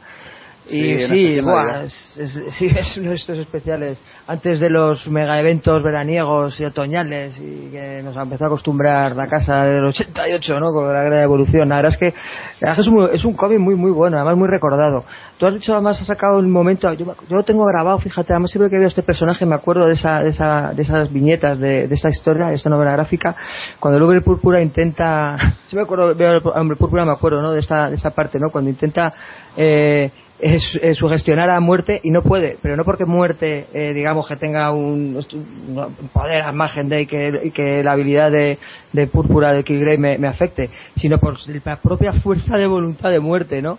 Que el tío no puede con él. A ver, es que, jolín, es, eso fue un momentazo. La verdad es que fue, fue a mí me, me impactó sí. mucho. Y es que, me, es que siempre que veo al pobre púrpura digo, a ver, que tú con muerte no has podido. Pero no has podido porque es que el otro, es que es, es le, doble, le doblega, ¿no? Es, ese fue, la verdad es que sí, ese es un cómic que, que, que, guardo ahí en mi bolsita, ¿eh? además formato, formato forum. Y, y luego de, sí, de Tierra 2 también lo leí en, lo leí en su día y, y fíjate que fue, me, creo que recordar que fue, porque es el primer, no, el primer cómic que yo leí de Morrison con Quaterly fue este, aunque eh, luego ya creo que con los invisibles también tuve sus momentos pero bueno lo que es hacerme con este cómic y la verdad es que es de estas de estas uniones autor dibujante que mm, no, no, puedo no puedo no puedo dejar de comprar cada vez que sale algo no y, y a mí sí la verdad es que este mundo reflejo con con este grupo y ver, y ver a Lex Luthor en plan buenazo intentando de la manera de derrotarlos la verdad es que a mí me, me, llamó mucho la atención y tío, desconozco eso de la peli, pero es que vamos, ya me voy mañana a buscar el producto porque me ha llamado la atención muchísimo, fíjate es que no lo sabía, no lo sabía. Pues no, no, que... dejes, no dejes de verla, no, no dejes no, de verla porque de verdad que te, te, va a sorprender. Pues no, no, pero vamos, es que lo primerito, ¿eh? Antes de trabajar voy a buscar esto, vaya. No, en serio, la verdad es que primero, sí, sí, me ha llamado la atención. Claro, ya por eso. No, no, pero oye, que no, no, voy a, voy a por él, desde luego. Bueno, pues nada, Así ninguno más quiere decir nada, le toca el turno a Manuel. Muy bien, y ya, para acabar, a lo mejor un cómic un poco, un poco distinto a lo que hemos traído, porque os, eh, os voy a recomendar un cómic de franco-belga, aunque uno de los autores es, es español, el catalán Jordi Lafebre, que lo dibuja. Cidru es el guionista y estamos hablando de Lidi, ¿no? Es un, es un cómic que ha recibido varios premios internacionales y bueno y, animado un poco por ello pues pues lo, lo compré no está editado por Norma Editorial. Eh, yo creo que bastante bien editado y además bueno el precio no es muy elevado no son 16 euros no eh, bueno, es un cómic pues muy interesante, ¿no? Te cuenta una historia que está ambientada en un pueblo que puede ser francés o belga en los años 30 del siglo pasado, y es una historia que tiene un corte de un realismo semifantástico, ¿no? Un poco una mezcla que puede ser entre, entre el mundo de Amélie y, qué bello es vivir, ¿no? Te, te cuenta una, una fábula en la cual la protagonista es Camille, es una, una madre soltera que da luz a su hija, lo que pasa que, que su hija eh, eh, muere el parto, ¿no? Entonces, a partir de ese momento, en ese, en ese pequeño, eh, la, la, mujer, lógicamente, pues se sume en una depresión. Y bueno, los, eh, al cabo de, de, unos meses dice que su hija pues ha regresado, que está viva. Se presenta con un carro vacío. Los vecinos, que son, que es un grupo eh, muy solidario, ¿no? Entre sí, eso se creen un poco, eh, hay un, unos vínculos de, de amistad y vecinal, digamos, entre ellos muy fuertes, deciden pues seguir a la corriente. Eh, los niños eh, empiezan a, jugar con el bebé invisible, las madres a preguntar por él, todos a cuidar de él y entonces, pues bueno, esa, esa peque ese pequeño engaño, digamos, para ayudar a la mujer, pues se va prolongando en el tiempo. Es una historia pues realmente bonita, entre triste, melancólica y tiene una, una belleza muy especial. Y lo que sí te llama mucho la atención eh, de, de, los dibujos eh, y, de la historia es la emoción que destila, ¿no? Es una historia muy muy emotiva. Eh, además, al igual que los cómics americanos eh, pues mm, o japoneses lo que eh, haces es avanzar muy rápidamente por las viñetas y para seguir la historia no porque parece que el formato y la historia tal y como está desarrollada te empuja a ellos aquí te invita pues a a, pararte en cada viñeta, a leer despacio, a mirar cada, cada expresión, eh, a ver cómo han construido ese mundo. Y es que es una, es una pequeña maravilla, ¿no? Yo creo que es un cómic muy, muy a destacar muy bonito, muy, muy artístico, no sé, es un, es un grandísimo trabajo y a mí me parece, me dejó un poco, entre comillas, impresionado, ¿no? yo creo que, que, es un gran cómic europeo que, que podéis leer eh, muy a gusto. No sé, es una, yo creo que es una, una recomendación un poco distinta a las que hacemos habitualmente, pero, pero igual de válida, ¿no? Ideal para combinar con algunos de los que habéis traído aquí, seguro y un poco así brevemente acabo con él, ¿no? no tengo mucho más que añadir porque, en fin, todo lo que puedo decir que es, realmente bueno, es, eh, tiene mucha calidad, un colorido espectacular. Los dibujos de Jordi, pues, pues se salen, eh, ver cada expresión de cada personaje y cómo ha construido eh, cada personaje que por muy poco que salga tiene su propia personalidad y además te la ha sabido darle vida, pues, pues yo creo que solamente por eso merece la pena leerse. Yo estoy viendo, Manuel, algunos dibujos eh, y la verdad es que qué trazo más fino, que, que, elegante el dibujo. ¿eh? Sí, tiene mucha elegancia. Tiene muy buena pinta. Tiene un tratamiento de color pues realmente espectacular. Eh, ya os digo, es, es, una experiencia distinta ya a, a, lo que es leer, por ejemplo, pues un, un Spider-Man o un X-Men. Eh, bueno, todos conocemos lo que es el, el cómic franco-belga, ¿no? Yo creo que es la, eh, la única escuela que se puede, o tendencia que se puede enfrentar tanto al manga como al cómic americano, ¿no? Es una de las de las tendencias más potentes y, en fin y, y, siempre hay que volver a él porque esa narrativa clásica que, que trabajan pues es eh, realmente agradecida. Hombre, ya que hablas de narrativa franco-belga, lo bueno que tiene este, este formato es el hecho de que, bueno, tiene como dos líneas, ¿no? Por un lado está la caricaturesca, ¿no? Que te trae más bien a personajes eh, eh, así muy deformes y tal, ¿no? Pero eh, para mí una de las cosas que mejor eh, se pueden expresar con este tipo de cómic es que al tener una cadencia muy prolongada, eh, gráficamente gana mucho, ¿no? Y se podría casi casi hablar del género que más cuidado tiene en la parte gráfica, ¿no? Y esto, por lo que estoy viendo aquí, las imágenes que, he podido encontrar, eh, es un claro ejemplo de eso, ¿no? De una historia muy bien trabajada y sobre todo con un, apartado gráfico llevado con un esmero y un mimo que, que por lo que estoy viendo es más que perdón es más que notorio Sí, y lo bueno es que la, calidad de la historia y cómo está desarrollada pues acompañan perfectamente al dibujo, ¿no? Yo creo que los premios que tiene que son bastante, totalmente merecidos, ¿no? El prestigio que tiene este cómic ha sido un superventas europeo. es muy distinto a leer un cómic americano, no solamente por el tipo de historia, ¿no? Estamos hablando de una historia que tiene, un cómic que tiene 60 páginas. Eso, pues bueno, estamos acostumbrados a ver los tochacos, pues de otra, de otro tipo de, de cómic, pero lo que sí que hace pues es darte una historia muy compacta y muy muy bien contada, ¿no? Sí, además son, son lecturas casi hasta necesarias, ¿no? A lo mejor acumulas muchas lecturas, ¿no? De género superheroico, género fantástico o, de género de ficción. Siempre, oye, es un sobre refresco acudir a lo mejor a ese tipo de, a ese tipo de obras, ¿no? Eh, costumbristas, de cotidianidad, con, bueno, relaciones personales, que a lo mejor, bueno, pues incluso te, te plantean dilemas, ¿no? Y te hagan preguntarte cosas.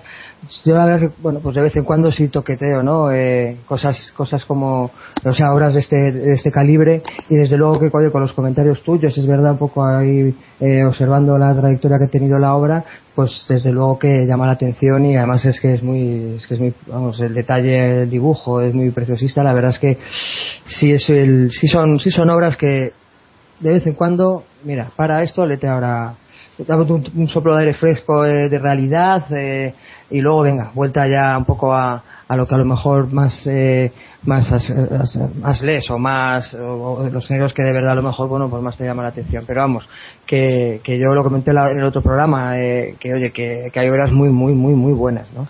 Sí, bueno, es entonces pues vamos a darle la oportunidad a, a esta desde luego además si son autores el- es español verdad el, el, el Sí, guionista pues, el, dibujante, el pues, dibujante es más- español. más razón Sí, el dibujante es catalán, eh, Jordi Lefebvre. Y el, y el guionista pues es Cidru, ¿no? Es, está, es un guionista bastante prolífico, ¿no? Que está, vive en España, ¿no? Pero vamos, eh, es francés, ¿no?